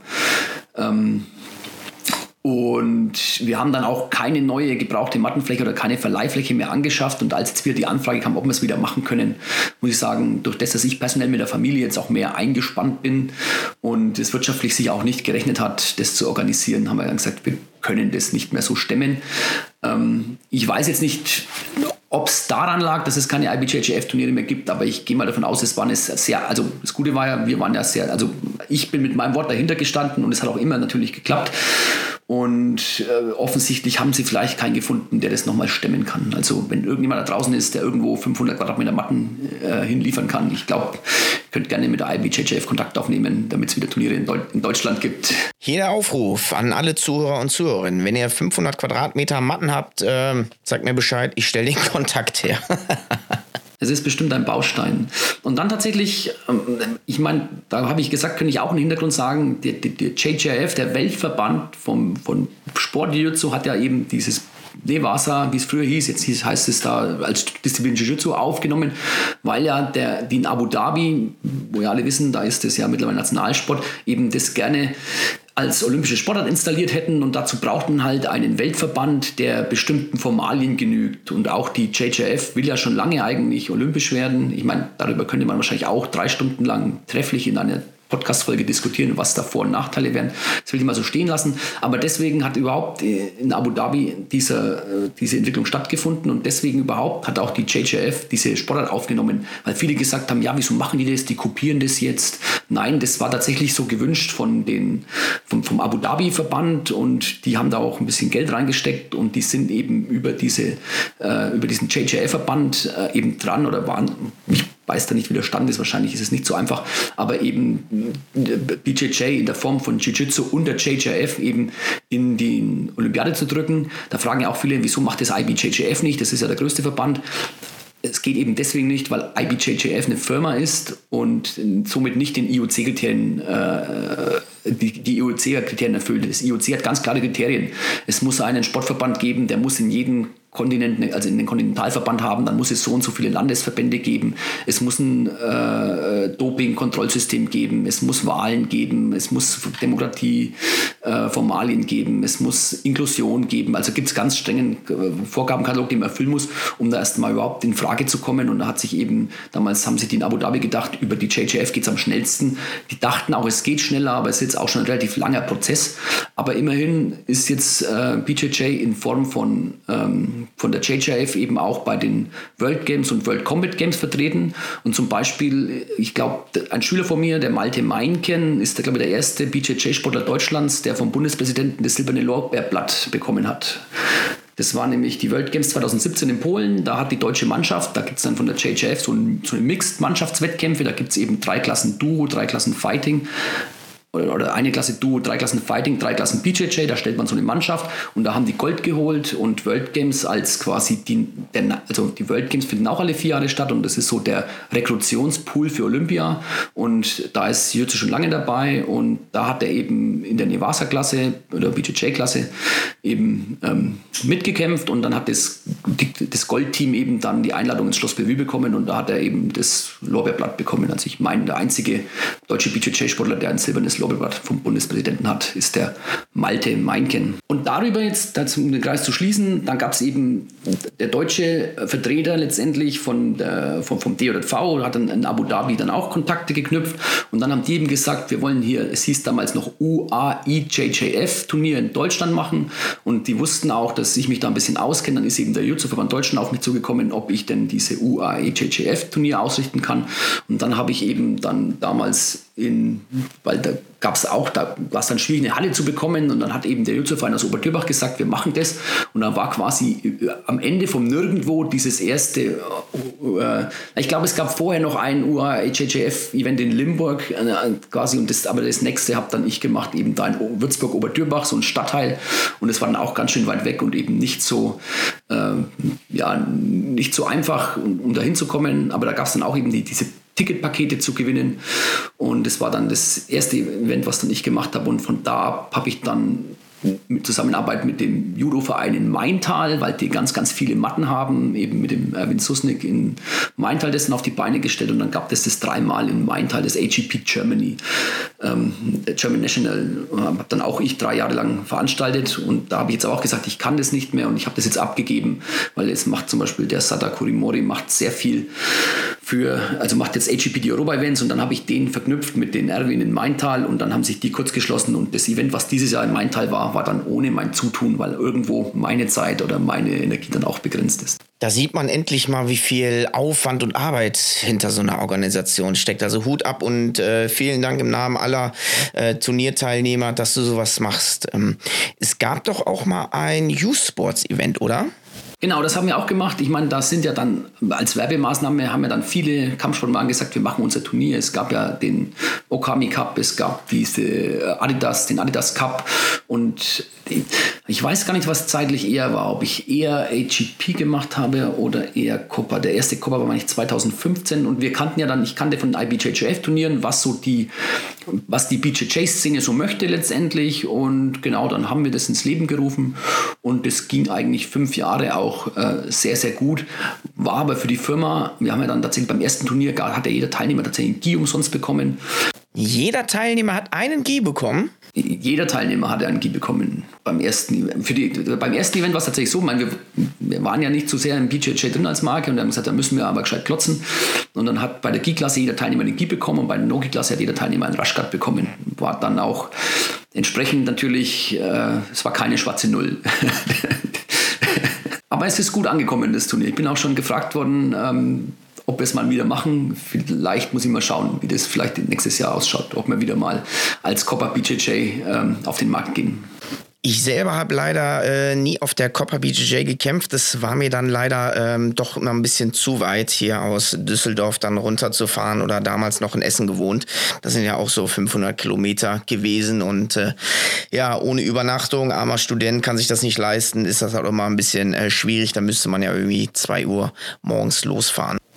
Ich war aber auf dem Okami Cup 1 und 2. Der war echt legendär schlecht. Also so eine Organisation habe ich selten erlebt. Das war auch noch mit Anmeldung am Tag und äh, ja, äh, Organisation hatte die Naga übernommen, noch mit Zettelwirtschaft und äh, mit Handy war das ja alles noch nicht so weit verbreitet und äh, ja, das war echt schwierig. Gut, dazu möchte ich aber auch sagen, tatsächlich, äh, ich höre das von vielen Teilnehmern von verschiedensten Seiten, es wird immer sehr schnell auf den Veranstalter geschimpft. Ähm, es ist tatsächlich nicht so einfach und es gibt sehr, sehr viele Dinge zu beachten und da kann man schon mal auch, äh, ähm, ja, gar nicht unbedingt mutwillig äh, auch mal ein bisschen ins Schwimmen, ins Schwimmen geraten. Ja, na klar, alles gut. Ähm, schade ist halt nur, dass man dann die Fehler aus der ersten, aus der ersten Turnierreihe dann nicht behoben hat, sondern äh, leider weiter so gemacht hat. Aber naja, es ist wie es ist. Jetzt mit Smooth kommt, geht das ja auch alles ein bisschen einfacher. Und äh, es gab dann sogar auch für die Black Belt Classes dann ein Hoodie. Äh, den habe ich auch. Äh, da steht dann ganz groß drauf CBGGE ähm, Europameister 2015 Black Belt Klasse. Ähm, ja, kann man sich jetzt was drauf einbilden oder nicht. Doof war dann nur irgendwann ab 18 Uhr und die Veranstaltung ging noch bis 23 Uhr. Gab es keine Pokale mehr und äh, ja, die wurden dann aber äh, zugeschickt von der Alles gut. Das ist mir aber auch schon bei einem Copper BJJ passiert. Da bin ich dann zum Schluss den Siegern gegangen und habe jedem Erstplatzierten gesagt, pass auf, ich biete dir 20 Euro für deine Goldmedaille. Mir haben nämlich noch drei Stück gefehlt. Ich habe dann tatsächlich meine eigenen Goldmedaillen quasi für 20 Euro zurückgekauft, damit ich noch für alle Teilnehmer eine hatte. Das Gute ist ja, wie gesagt, ich hatte ja dann tatsächlich sehr viel Einblick als aktiver Wettkämpfer, was ich mir wünsche. Ich hatte dann den Einblick, was ich schon veranstaltet hatte. Und ähm, muss auch sagen, es gab ja, die, die Smoothcom-Software mittlerweile ist ja so gut geworden, da kannst du ja deutlich einfacher alles veranstalten. Jeder hat ja mittlerweile ein Handy. Früher musstest du ja Fernseher für alles aufstellen. Oder ich kann, noch, ich kann mich noch im Judo erinnern an Zeiten, da gab es an jeder mal einen Overhead-Projektor und dann wurden auf Folien die nächsten Kampfbegegnungen geschrieben und die Listen sind natürlich alle händisch geführt worden. Also ähm, die, die, die, Zeiten, wo jeder sein Handy rauszieht und nachschauen kann, wann er dran sind, sind natürlich schon sehr luxuriös. Also für alle, für den Veranstalter und für den Wettkämpfer. Das ist natürlich das Optimalste. Man hat da einen äh, Wettkämpfer, der schon sehr, sehr viele Turniere gemacht hat in den verschiedensten Disziplinen und kann natürlich ähm, da die besten Sachen rauspicken, die für den Wettkämpfer am besten sind. Ähm, besonders genial fand ich auch die letztjährige ADCC. Das war auch äh, hohe Production Value. Ähm, das war sehr, sehr stark. Ähm, meinst du, sowas könnte man auch in Deutschland machen? Hattest du das auch mal äh, verfolgt und gesehen? Tatsächlich leider nein. Also Bilder habe ich gesehen, aber ich, mu ich, muss auch fairerweise sagen, ich frage dann die Leute, hast du den und den Kampf gesehen und das gesehen? Da ist dann mein Tag meistens nicht mehr in der Lage, noch irgendwie groß äh, mir, mir Wettkämpfe anzuschauen.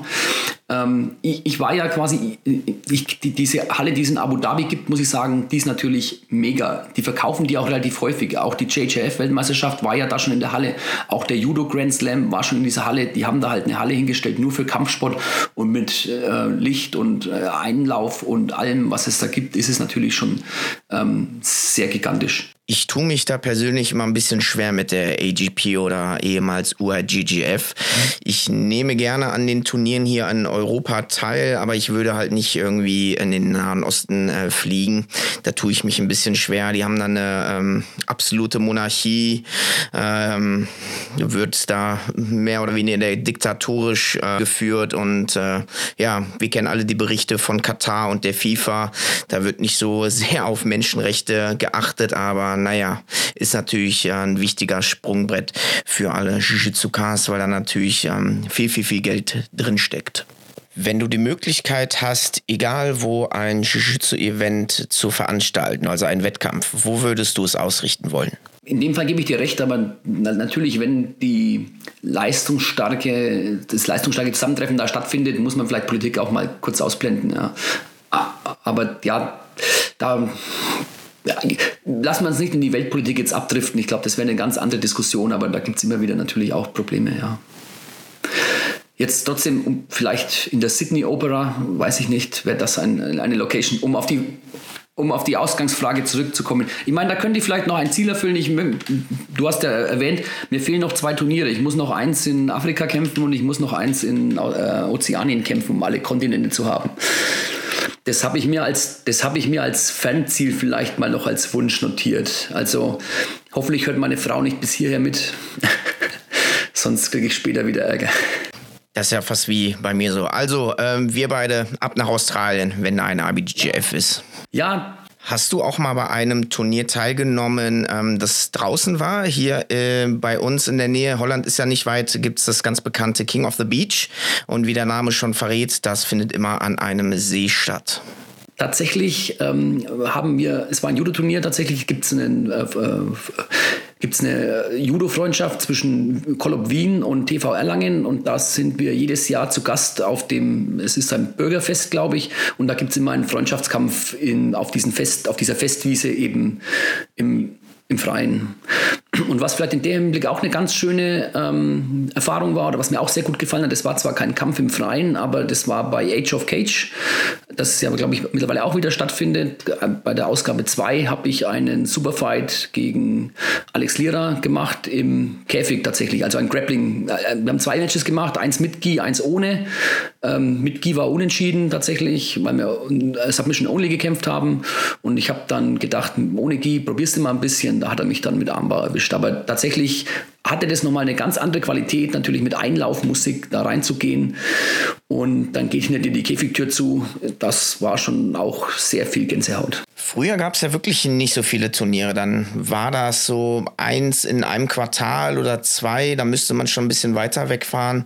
Und gefühlt seit Corona ist das jetzt äh, fast jeden Monat, kannst du zwei, dreimal äh, kämpfen. Ähm, da sind ganz, ganz viele aus dem Boden ähm, hervorgeploppt. Äh, das finde ich auch immer super spannend und super gut. Und äh, das macht sehr, sehr viel Spaß. Also wenn man will, könnte man fast jedes Wochenende kämpfen.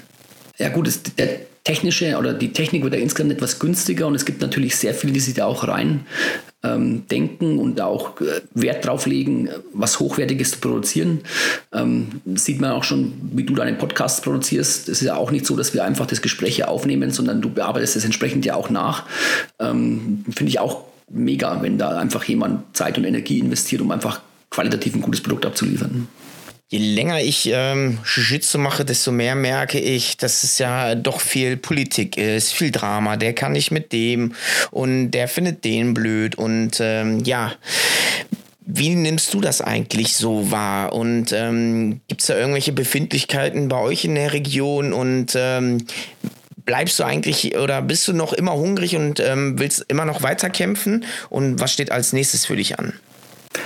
Das Gute ist, gerade mit diesen Verbandsquerelen oder auch mit personellen Querelen. Man entwickelt so ein bisschen ein Laissez-faire.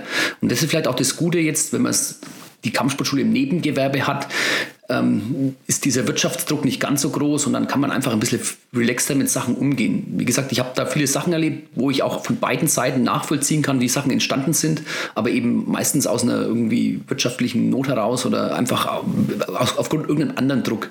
Jetzt habe ich hier mein, sag ich mal, mein Lebenssetup funktioniert offensichtlich ganz gut. Unsere Familie ist intakt, äh, wir haben genug Einkommen. Ähm, dann kann man einfach insgesamt ohne Druck das aufmachen und muss auch kann das sehr relaxed auch angehen. Der Phil Eger, der bei dir im ähm, Podcast auch schon war, der sagte mir, ich bin die Schweiz vom BJJ, weil ich weil ich neutral bleiben kann. Ja, aber ich, ich kann es halt auch. Ich muss nicht, viele kriegen dann Druck von ihren Affiliations, weil sie plötzlich ein Team machen müssen oder weil sie plötzlich nur den zum Seminar holen dürfen oder den eben nicht. Dann dürfen die da zum Training hingehen und nicht. Und äh, den Luxus habe ich eben, dass ich das letztendlich ähm, nicht brauche und dann kann man da ganz äh, gemütlich damit umgehen. Und um die Frage, warum ich immer noch hungrig bin, oder ich hatte letzten Gespräch, da kam jemand zu mir wieder ins Training, der hat woanders auch BJJ gemacht, dann kam er noch zurück, hat schon eine höhere Graduierung auch und hat gesagt, ja, hm, ja, Wolfi, ich weiß nicht, vielleicht, ach, vielleicht reicht es einfach, vielleicht bin ich jetzt alt genug und kann aufhören. Also der, der war zehn Jahre jünger als ich. Dann habe ich, mir, hab ich, hab ich auch gesagt, ja, natürlich kannst du jetzt aufhören, aber in der Welt, wo man eine Lebenserwartung an die 80, 85, 90 hat, soll man da, was, was macht man die Jahre noch, die übrig bleiben? Und da denke ich mir schon auch, da ist noch genug Zeit da, da kann man sich noch entwickeln, neue Techniken lernen. Ich es hängt jetzt auch nicht, ich habe mir jetzt gesagt, ich will vielleicht noch auf, auf allen Kontinenten mal Turnier kämpfen, ob das jetzt klappt oder nicht. Das ist für mich nicht so wichtig. Ich habe ja auch tatsächlich meine Sachen schon erreicht. Ähm, und dann freue ich mich einfach an der Bewegung und sonst würde ich ja wahrscheinlich auch etwas anderes machen und dann müsste ich ja wieder bei Null anfangen. Du bist ja keine 20 mehr. Ähm, über 30 Jahre Kampfsporterfahrung, immer Turniere gemacht und äh, ich glaube, das eine oder andere Wehwehchen hast du ja schon oder die eine oder andere Chronik.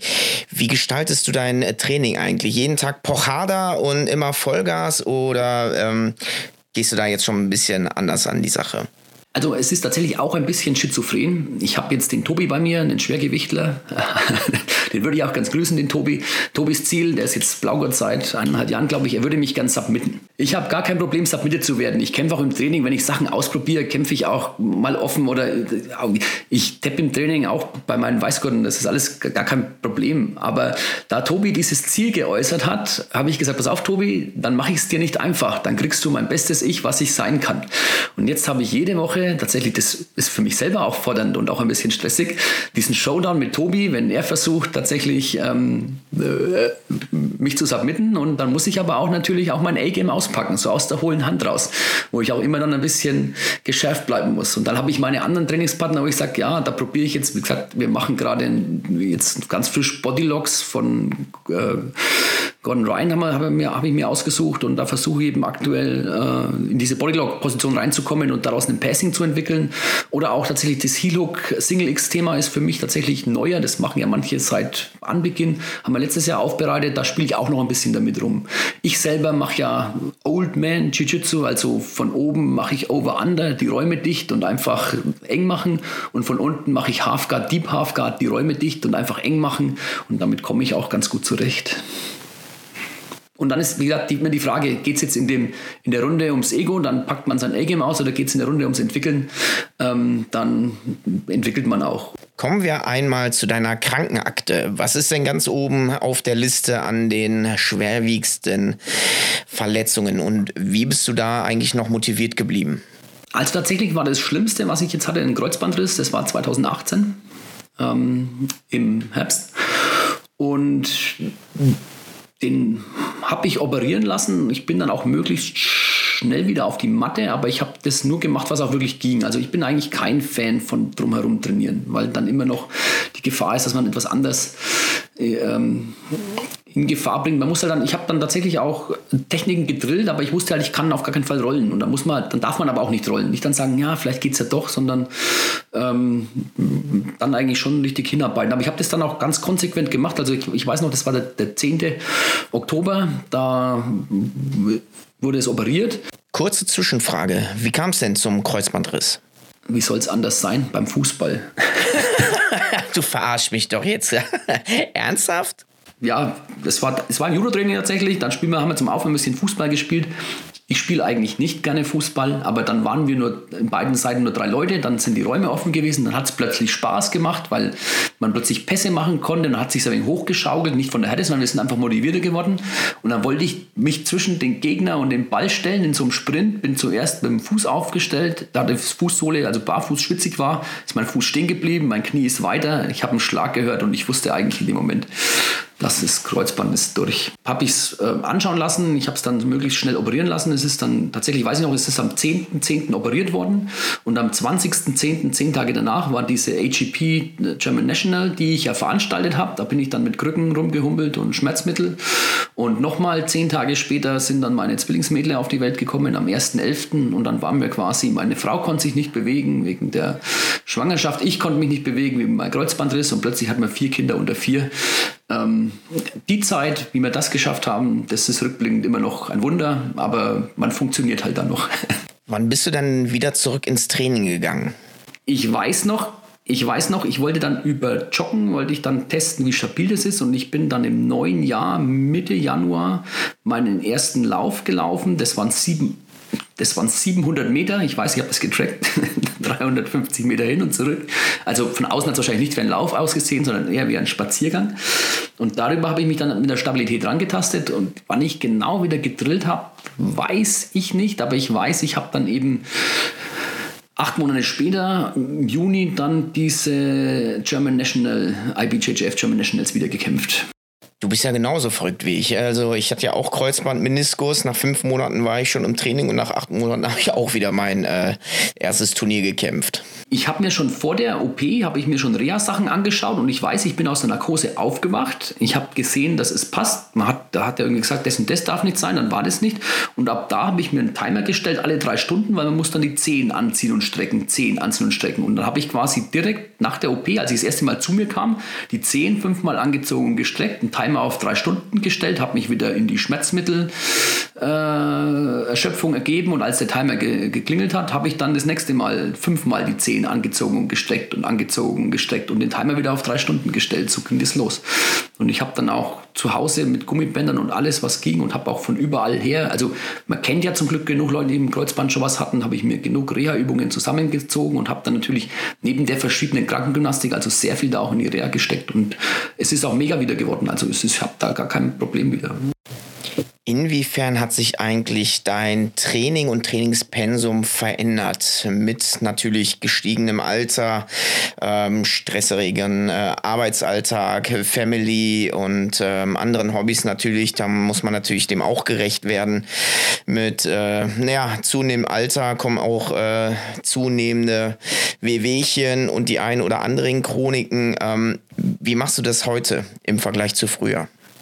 Das muss ich schon auch sagen, ich muss sie schon zwingen, wenn ich die Umfänge, die ich früher trainiert habe, wenn ich an die denke, da darf man sich nicht sehen, also da darf man sich auch nicht hinreißen lassen. Wenn ich jetzt zum Beispiel, äh, wir machen Dienstag, machen wir immer Sparringstraining tatsächlich und wenn ich dann weiß, es fordert mich jemand auf und der kann nicht dosieren und ich habe schon sieben Runden gemacht, sage ich auch mal, nein, die Runde mache ich jetzt nicht mehr. Einfach um, da muss ich so äh, ehrlich zu mir selber sein und der, damit fahre ich auch ganz gut tatsächlich. Man muss sich da aber nur zusammenreißen. Manchmal, man, da ist man wieder, dann man ist ein bisschen gefangen zwischen der Sache, man sollte als Black Belt ja das Vorbild sein und alle Runden machen, aber ich sag mal, als 43-Jähriger muss ich auch ein bisschen ähm, passen, aufpassen, dass alles zusammenhält das sicher, es hängt dann auch immer von den Trainingspartnern ab. Wenn man einen Trainingspartner hat, mit dem schon sehr lange unterwegs ist, wo es dann auch kein, wo es dann auch kein Problem ist, A, dass man früher tappt oder B, dass der andere vielleicht doch nicht durchreist, obwohl er durchreist, dann geht es schon auch mal über den äh, also Schöpfungszustand hinaus.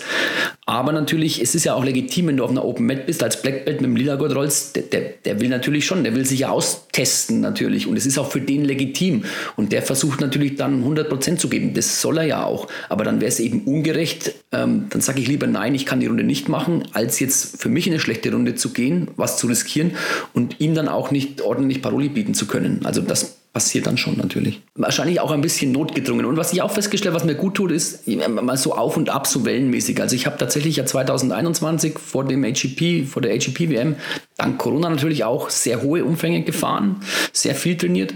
Ich habe danach aber tatsächlich auch wieder bewusst jetzt eine kleine Pause gemacht. Ich bin auch jetzt immer noch ein bisschen in dieser Pause drin, wo ich nicht ganz so intensiv alles mache, aber ich will schon nochmal kämpfen und ich, mir hat es auch gut gefallen, nochmal meine Leistungsfähigkeit auszutesten. Also es kann ich mir schon noch mal vorstellen. Im internationalen Wettkampfvergleich schneidet Deutschland leider nicht so gut ab. Wir haben natürlich immer ein paar individuelle gute Athleten wie den Amit Laribi aus Hannover oder den Erik Bergmann aus Hamburg.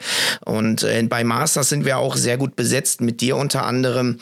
Wie können wir eigentlich Strukturen und Verbände schaffen, ähm, damit wir auch potenzielle Jugendnachwuchskräfte ähm, nach oben auf die Weltspitze bekommen. Hast du da irgendwie eine Idee, wie man das lösen könnte oder einen Ansatz? Also wenn ich wüsste, wie ich es machen würde, hätte ich schon irgendwo meine Meinung kundgetan. Aber, da, aber tatsächlich bin ich ein bisschen auch ratlos, weil ja irgendwie auch der, ähm, die, weil die, die, die, Verbände, die es ja gibt, sei es jetzt der BJJ Bund Deutschland oder auch der DOV mit den erfolgreichen Sportlern, äh, sie kommen tatsächlich irgendwie nicht zusammen. Ich, ich weiß ja nur letztendlich, ob ich es jetzt vom Judo oder vom Jiu-Jitsu her kenne, ähm, da werden die Trainer halt geschult. Also die beiden Verbände sind ja im, im Deutschen Olympischen Sportbund Mitglied. Das heißt, da gibt es verschiedene Trainerausbildungen. Es gibt ja auch einen Lehrstuhl an der Sporthochschule Köln für Kampfsport. Das heißt, da äh, forschen die wissenschaftlich an allen möglichen Sachen. Da gibt es Erkenntnisse über Regenerationszyklen, es gibt Erkenntnisse über Krafttraining, es gibt Erkenntnisse über Krafttraining in Kombination mit Konditionstraining und ähm, Leistungsdiagnostik. Und die arbeiten halt professionell letztendlich. Also wer sich da im Judo auskennt, also ich habe da auch schon mit Judo-Olympioniken zum Beispiel auch äh, zu tun gehabt, mit dem Christopher Völk oder auch dem Ole Bischof, ähm, die haben auch nicht so viel wie die Brasilianer Zeit, dass die tatsächlich äh, zehn Stunden am Tag trainieren können, sondern in Deutschland muss man halt nebenbei noch studieren und dann holen die halt das Maximum aus dem Training raus.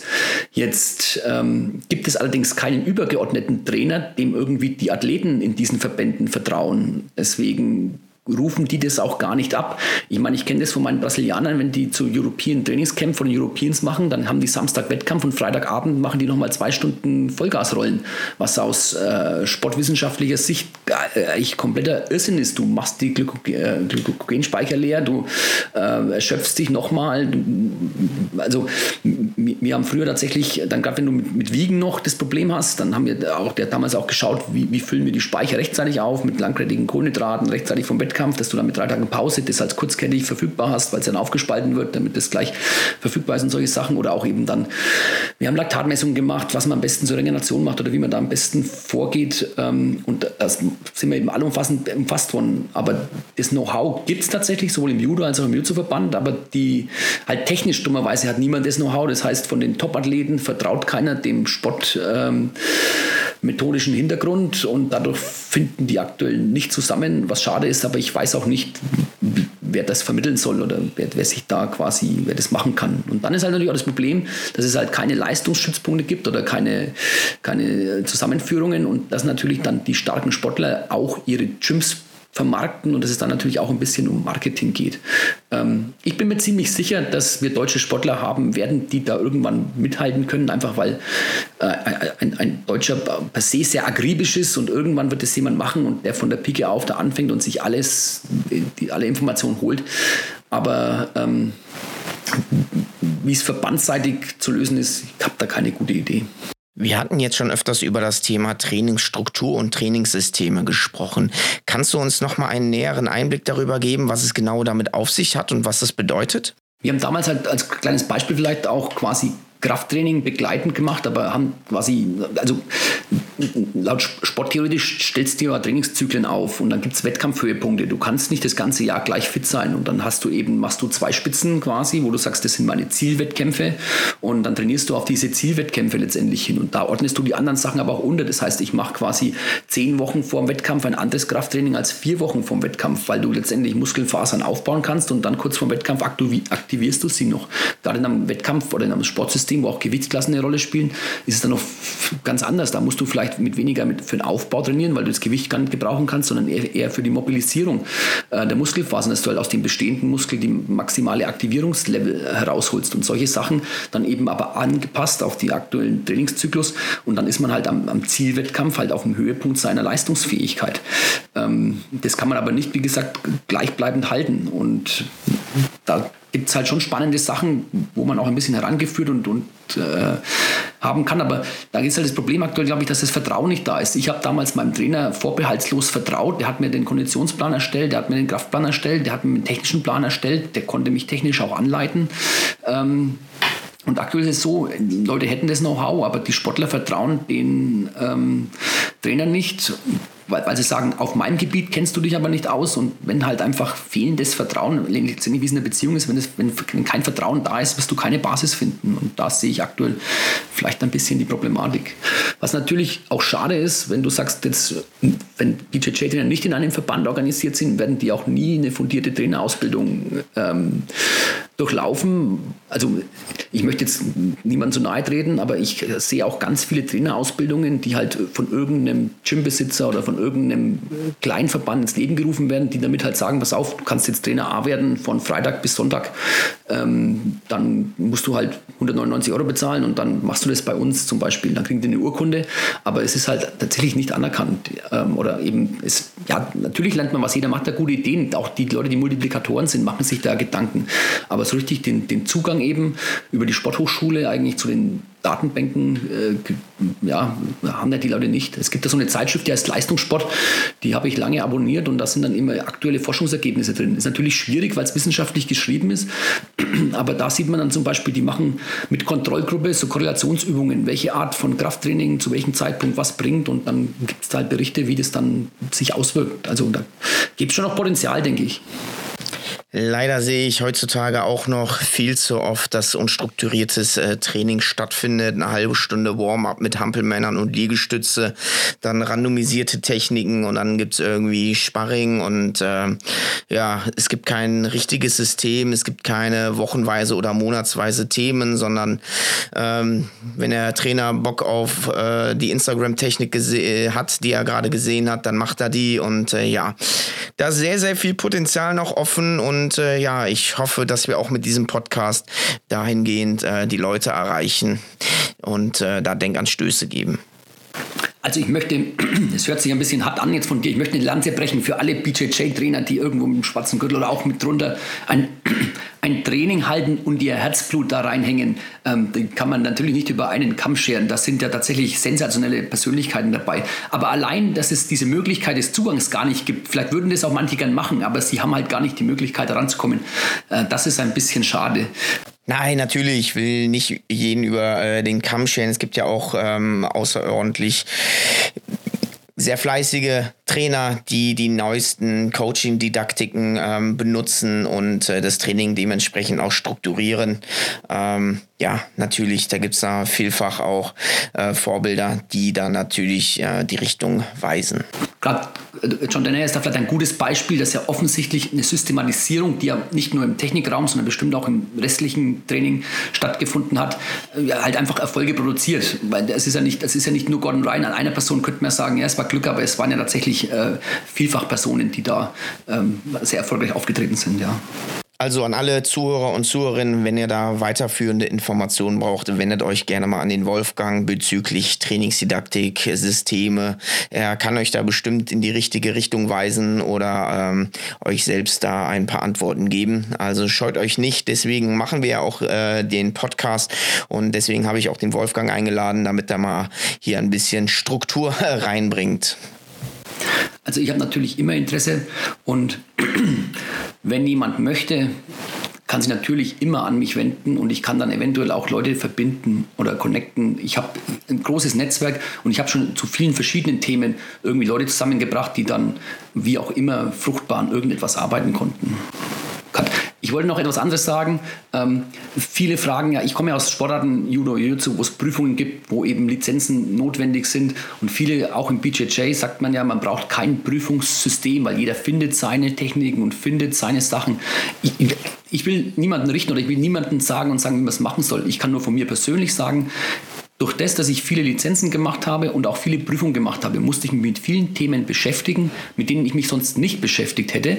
Und die haben mir aber äh, einen großen Mehrwert gebracht. Also durch das erzwungene Beschäftigen mit irgendwas bin ich, ähm, äh, habe ich mich weiterentwickelt, obwohl ich mich mit dem Thema vielleicht gar nicht beschäftigt hätte. Ja, sehr guter Punkt, äh, stimme ich dir zu 100 Prozent zu, denn ähm, ja, im Studium lernt man ja, wie man lernt, wie man sich die Informationen beschafft und die richtig ordnet und dann auch ähm, verbalisiert und an andere weitergeben kann. Letztendlich ist es ja, da habe ich letztens auch ähnlich äh, Begründung für Algebra gesehen, nicht die Aufgaben, die man lösen muss, braucht man später, sondern die Fähigkeit, Aufgaben zu lösen. Das braucht man ja genau die Fähigkeit, Aufgaben zu lösen. Und das ist ja irgendwie das, das Kernelement vom Jiu-Jitsu. Man kommt nicht durch die Guard und muss jetzt das Problem lösen, wie gehe ich durch die Guard und äh, muss dann neue Wege finden und sich vielleicht auch neu erfinden. Man kriegt auch ein bisschen einen größeren äh, Gesamtbild vielleicht auf alles. Ich muss auch sagen, als ich dann Black Belt hatte, ich wollte unbedingt, also als mir der Black Belt rumgebunden wurde, war ich für mich im Kopf noch kein Black Belt. Ich wollte einen Black Belt also auf einem IBJJF-Turnier schlagen. Und ich bin dann auch dann gleich, nachdem ich den Black Belt hatte, auf diese Paris Open gegangen und habe dann den ersten Kampf auch tatsächlich gewonnen. Und nicht, weil ich technisch so viel schon konnte oder so, sondern ich wollte diesen Kampf unbedingt gewinnen und ich habe mir eine Taktik überlegt, wie es geht. Und ich habe den dann, also die viele, die mich kämpfen, sehen, wissen, ich kämpfe nicht sehr spektakulär, aber ich kämpfe sehr effizient. Und ich habe dann wahrscheinlich auch die Wettkampfhärte durch meine vielen Kämpfe und habe den dann einfach, so wie ich es mir überlegt habe, überraschend äh, eng gehalten, habe ihn dann einmal gesweept und habe dann die zwei Punkte nach Hause gekämpft. Und ähm, eben auch über Taktik und über natürlich auch Strategie dann so einen Kampf gewinnen. Ich meine, da scheiden sich, da scheiden sich auch die Geister. Aber auf der ganz hohen Ebene wird halt mal äh, taktisch und strategisch gekämpft und ab einem, ab einem gewissen Level muss man auch in dem Bereich mithalten können, weil sonst verliert man eben auch Kämpfe. Ja. Das habe ich auch gemerkt. Je dunkler der Gürtel wurde und ähm, je prestigereicher das Turnier wurde, desto strategischer und taktischer sind die Kämpfe geworden. Und äh, da hat es halt nicht mehr ausgereicht, äh, super viel Herz zu zeigen oder athletisch zu sein, sondern am Ende hat es sich eventuell durch einen einzigen Advantage äh, entschieden oder sogar durch ein Penalty oder äh, wenn man halt einen brasilianischen Namen hat. Man kann aber natürlich auch sagen, volles Risiko, ich jage jeder Submission hinterher und äh, das kann natürlich auch zum gewünschten Erfolg führen. Also da, das ist ja das Schöne am Jiu-Jitsu, da gibt es ja viele Wege zum Erfolg. Das sage ich zu meinen Leuten immer, ihr müsst euch entscheiden, was ihr machen möchtet. Ich möchte niemanden davon abhalten, tatsächlich für eine Submission zu gehen oder spektakulär zu kämpfen. Es bleibt halt das Restrisiko, dass es halt unter Umständen dann nicht zum Kampfgewinn reicht. Habe ich schon oft als Coach auch an der Matte verfolgt. Also da muss man, da muss man seine Risikobewertung halt ähm, einschätzen. ja, gutes, gutes Wort, die Risikobewertung. Ja, aber so ist es ja letzten Endes. Nehme ich den Sweep an ähm, und kriege die Submission dafür oder äh, halt nicht. Und dann liege ich vielleicht 2-0 hinten. Kommen wir aber mal zu einer anderen Sache. Wie viele Gies hast du eigentlich und wie viele Rush Guards? Ähm, hast du schon ein eigenes Ankleidezimmer dafür oder ähm, ein neuer Anbau ist geplant? Also ich habe nicht beliebig viele, aber es gibt, ähm, ich habe so einen kleinen Trainingsraum im Keller und auch einen ganzen Schrank voll Gieß. Es gibt auf Instagram so ein Reel, da kann man mein Profil mal reinklicken, dann kann man die sehen. Ich würde sagen, ich habe aktuell gar nicht so viele, 14 Stück wahrscheinlich, ähm, wo ich aber immer wieder auch welche austausche. Und auch tatsächlich manchmal, wenn die noch gut wären. Jetzt muss ich mal ganz forsch nachfragen. Ähm hat U-Spots vielleicht Interesse, Wirbeltap den Podcast zu sponsern und äh, einen Gier rüber zu schicken? also da lehne ich mich jetzt mal aus dem Fenster. So viel Budgetverantwortung habe ich, Tristan, das bekommen wir hin. Da sage ich schon mal im Voraus äh, vielen lieben Dank. Äh, ich bin gespannt, das wäre ja super genial. Geil, aber das können wir ja nochmal im Nachgang besprechen. Ähm, wie siehst du das eigentlich? Sollte BJJ Jiu-Jitsu äh, eine olympische Sportart werden oder sagst du, nee, das ist keine gute Idee und das ist schlecht für den Sport? Ich verfolge die Diskussion und ich weiß nicht, ob es für den Sport gut wäre. Aber da mein Traum als Kind, wie ich erzählt habe, die Olympiade 88 in Seoul war, würde ich mir schon wünschen, dass es olympisch wird, weil dann könnte ich vielleicht, wenn nicht mehr als aktiver, als Trainer da vielleicht noch einmal auf dem Stuhl sitzen. Aber generell bin ich da sehr unemotional. Also ich würde das jetzt nicht politisch verfolgen oder forcieren. Wenn es so wäre, würde ich mich freuen. Und wenn es so bleibt, wie es ist, freue ich mich auch. Aber wie gesagt, es gäbe halt dann eventuell die kleine Chance irgendwie, dass ich vielleicht doch noch mit einem Athleten dahin käme.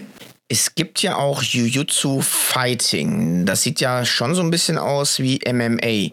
Ähm, hast du das mal gemacht und ähm, hast du jemals dran gedacht, ähm, ein MMA-Match zu machen oder da mal deine Karriere irgendwie ähm, zu suchen?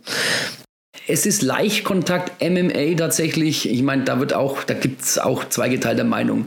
Ähm, äh, man braucht die konditionellen Fähigkeiten wie für einen MMA-Kampf, aber man hat halt die Härte nicht ganz. Und ich muss sagen, man muss schon ein sehr abgebrühter Kämpfer sein, um MMA zu machen. Und das Problem ist, glaube ich, als ich dann, als dann MMA so, als es mehr Kämpfe gab, das war dann so 2012, 2014, 15, da wäre ich dann als Black Belt äh, angetreten, dann wird man ja entsprechend auch mit einem starken Gegner gematcht, da bekommt man keinen Anfänger und ich glaube, das wäre einfach zu, heftig gewesen. Deswegen hat mir das eigentlich ganz gut gereicht, im Käfig zu grabbeln. Und dafür ist mein Striking wahrscheinlich auch zu schwach. So, lieber Wolfi, ähm, hinsichtlich der Zeit, wir sprechen jetzt hier schon über anderthalb Stunden, kommen wir jetzt schon zu den Zuhörerfragen. Ähm, ich habe eine Menge zugeschickt bekommen.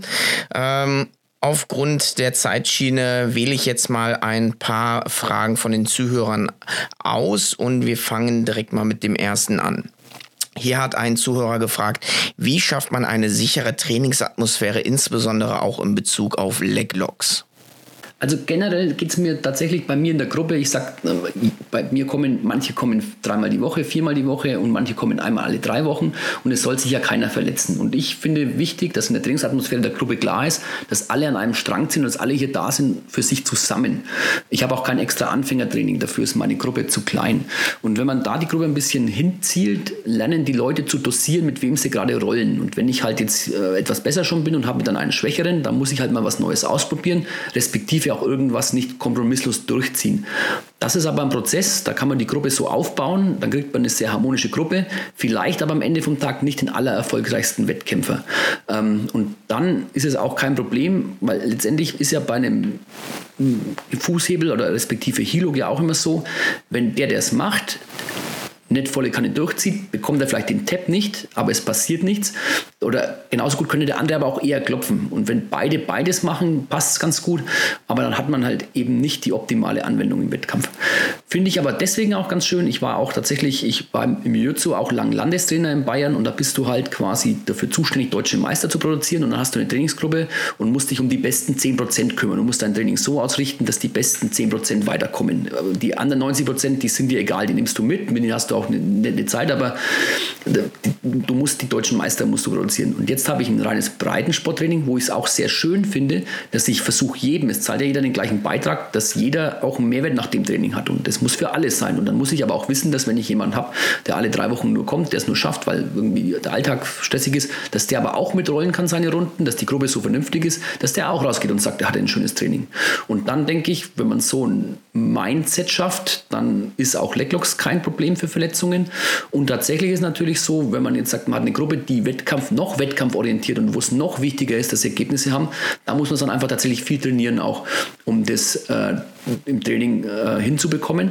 Aber das sieht man ohnehin, wer viel trainiert, hat auch höhere Graduierungen und da ist es ja ohnehin meistens erlaubt und klappt dann auch besser. Meistens scheitert es ja an der Erfahrung, dass man weiß, wann man klopfen muss. Die nächste Frage. Welches Stand-up-Game ist für Jiu-Jitsu am geeignetsten? Judo, Ringen oder doch was ganz anderes? Da muss ich vielleicht auch gleich eine tolle Anekdote erzählen. Meine Jungs waren bei Alliance äh, auf einem Seminar beim Schwarzkurt, Dominik Bell, und dann hat er gefragt, was wollt ihr? Also die ganze Gruppe hat er gefragt und er hat auch, er ist auch Black Belt im Judo und dann haben die ihm gesagt, ja, Judo Takedowns.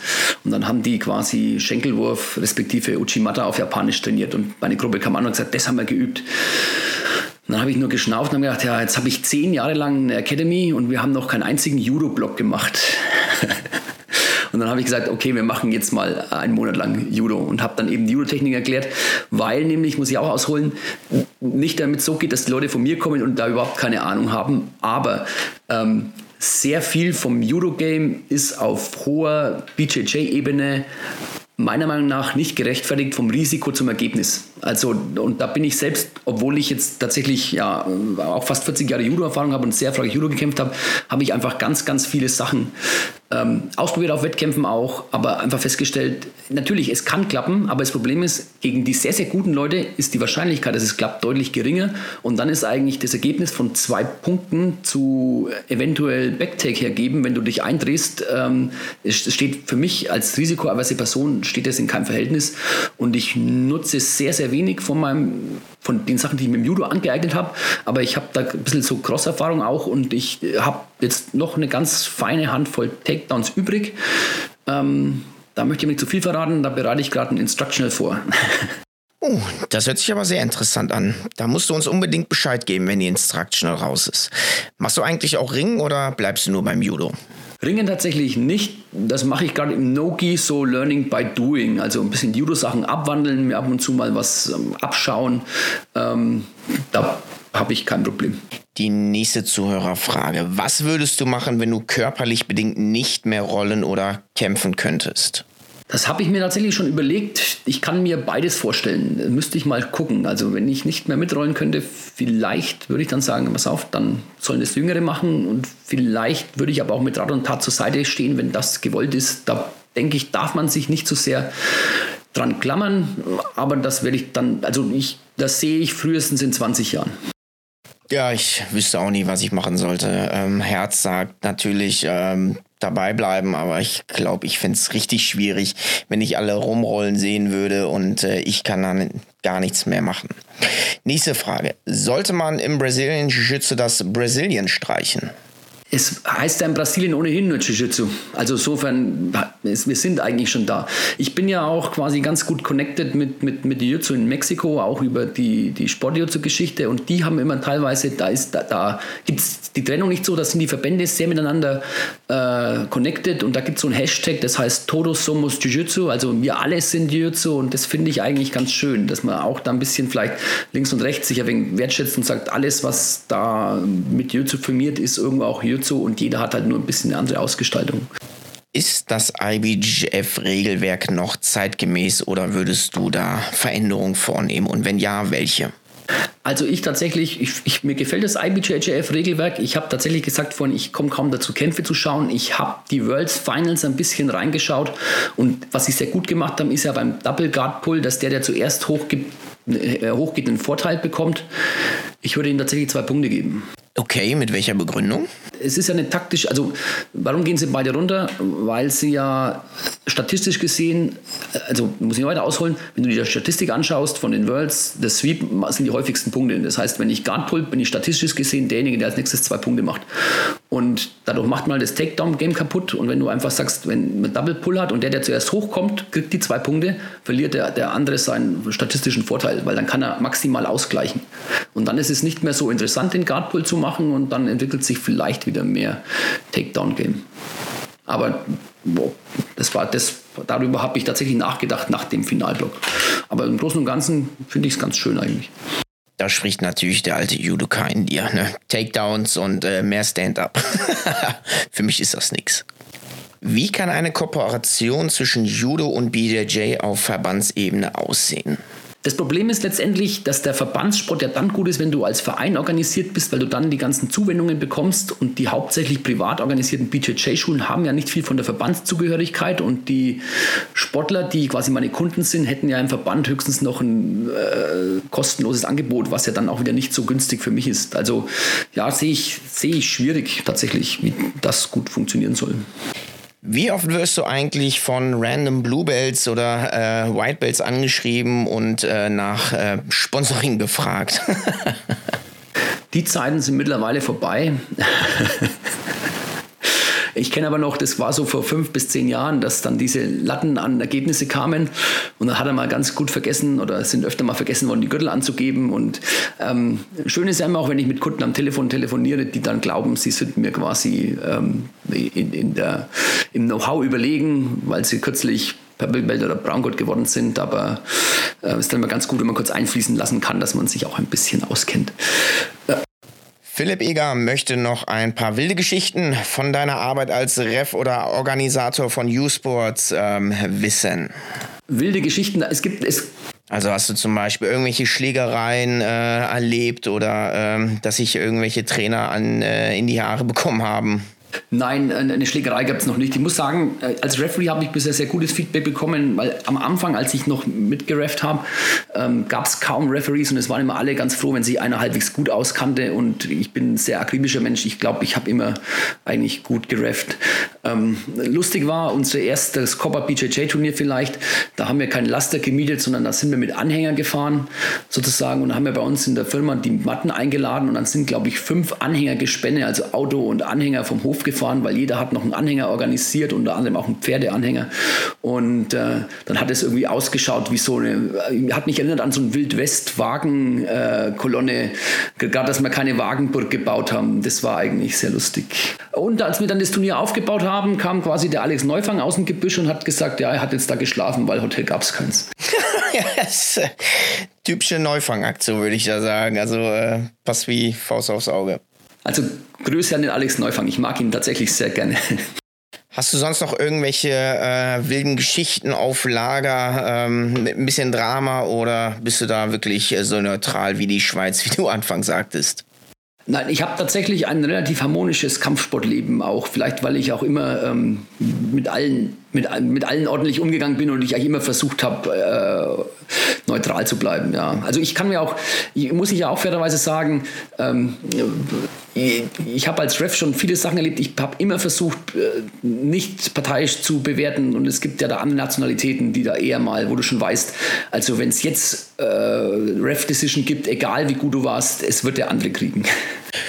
Oh ja, oh ja, was habe ich schon... Äh Ref-Decisions verloren, weil mein Nachname nicht da Silver ist oder mir wurden klare Passing-Punkte nicht gegeben oder Sweeping-Punkte. Das ist halt so. Deswegen lieber direkt submitten und dann kann auch niemand was sagen.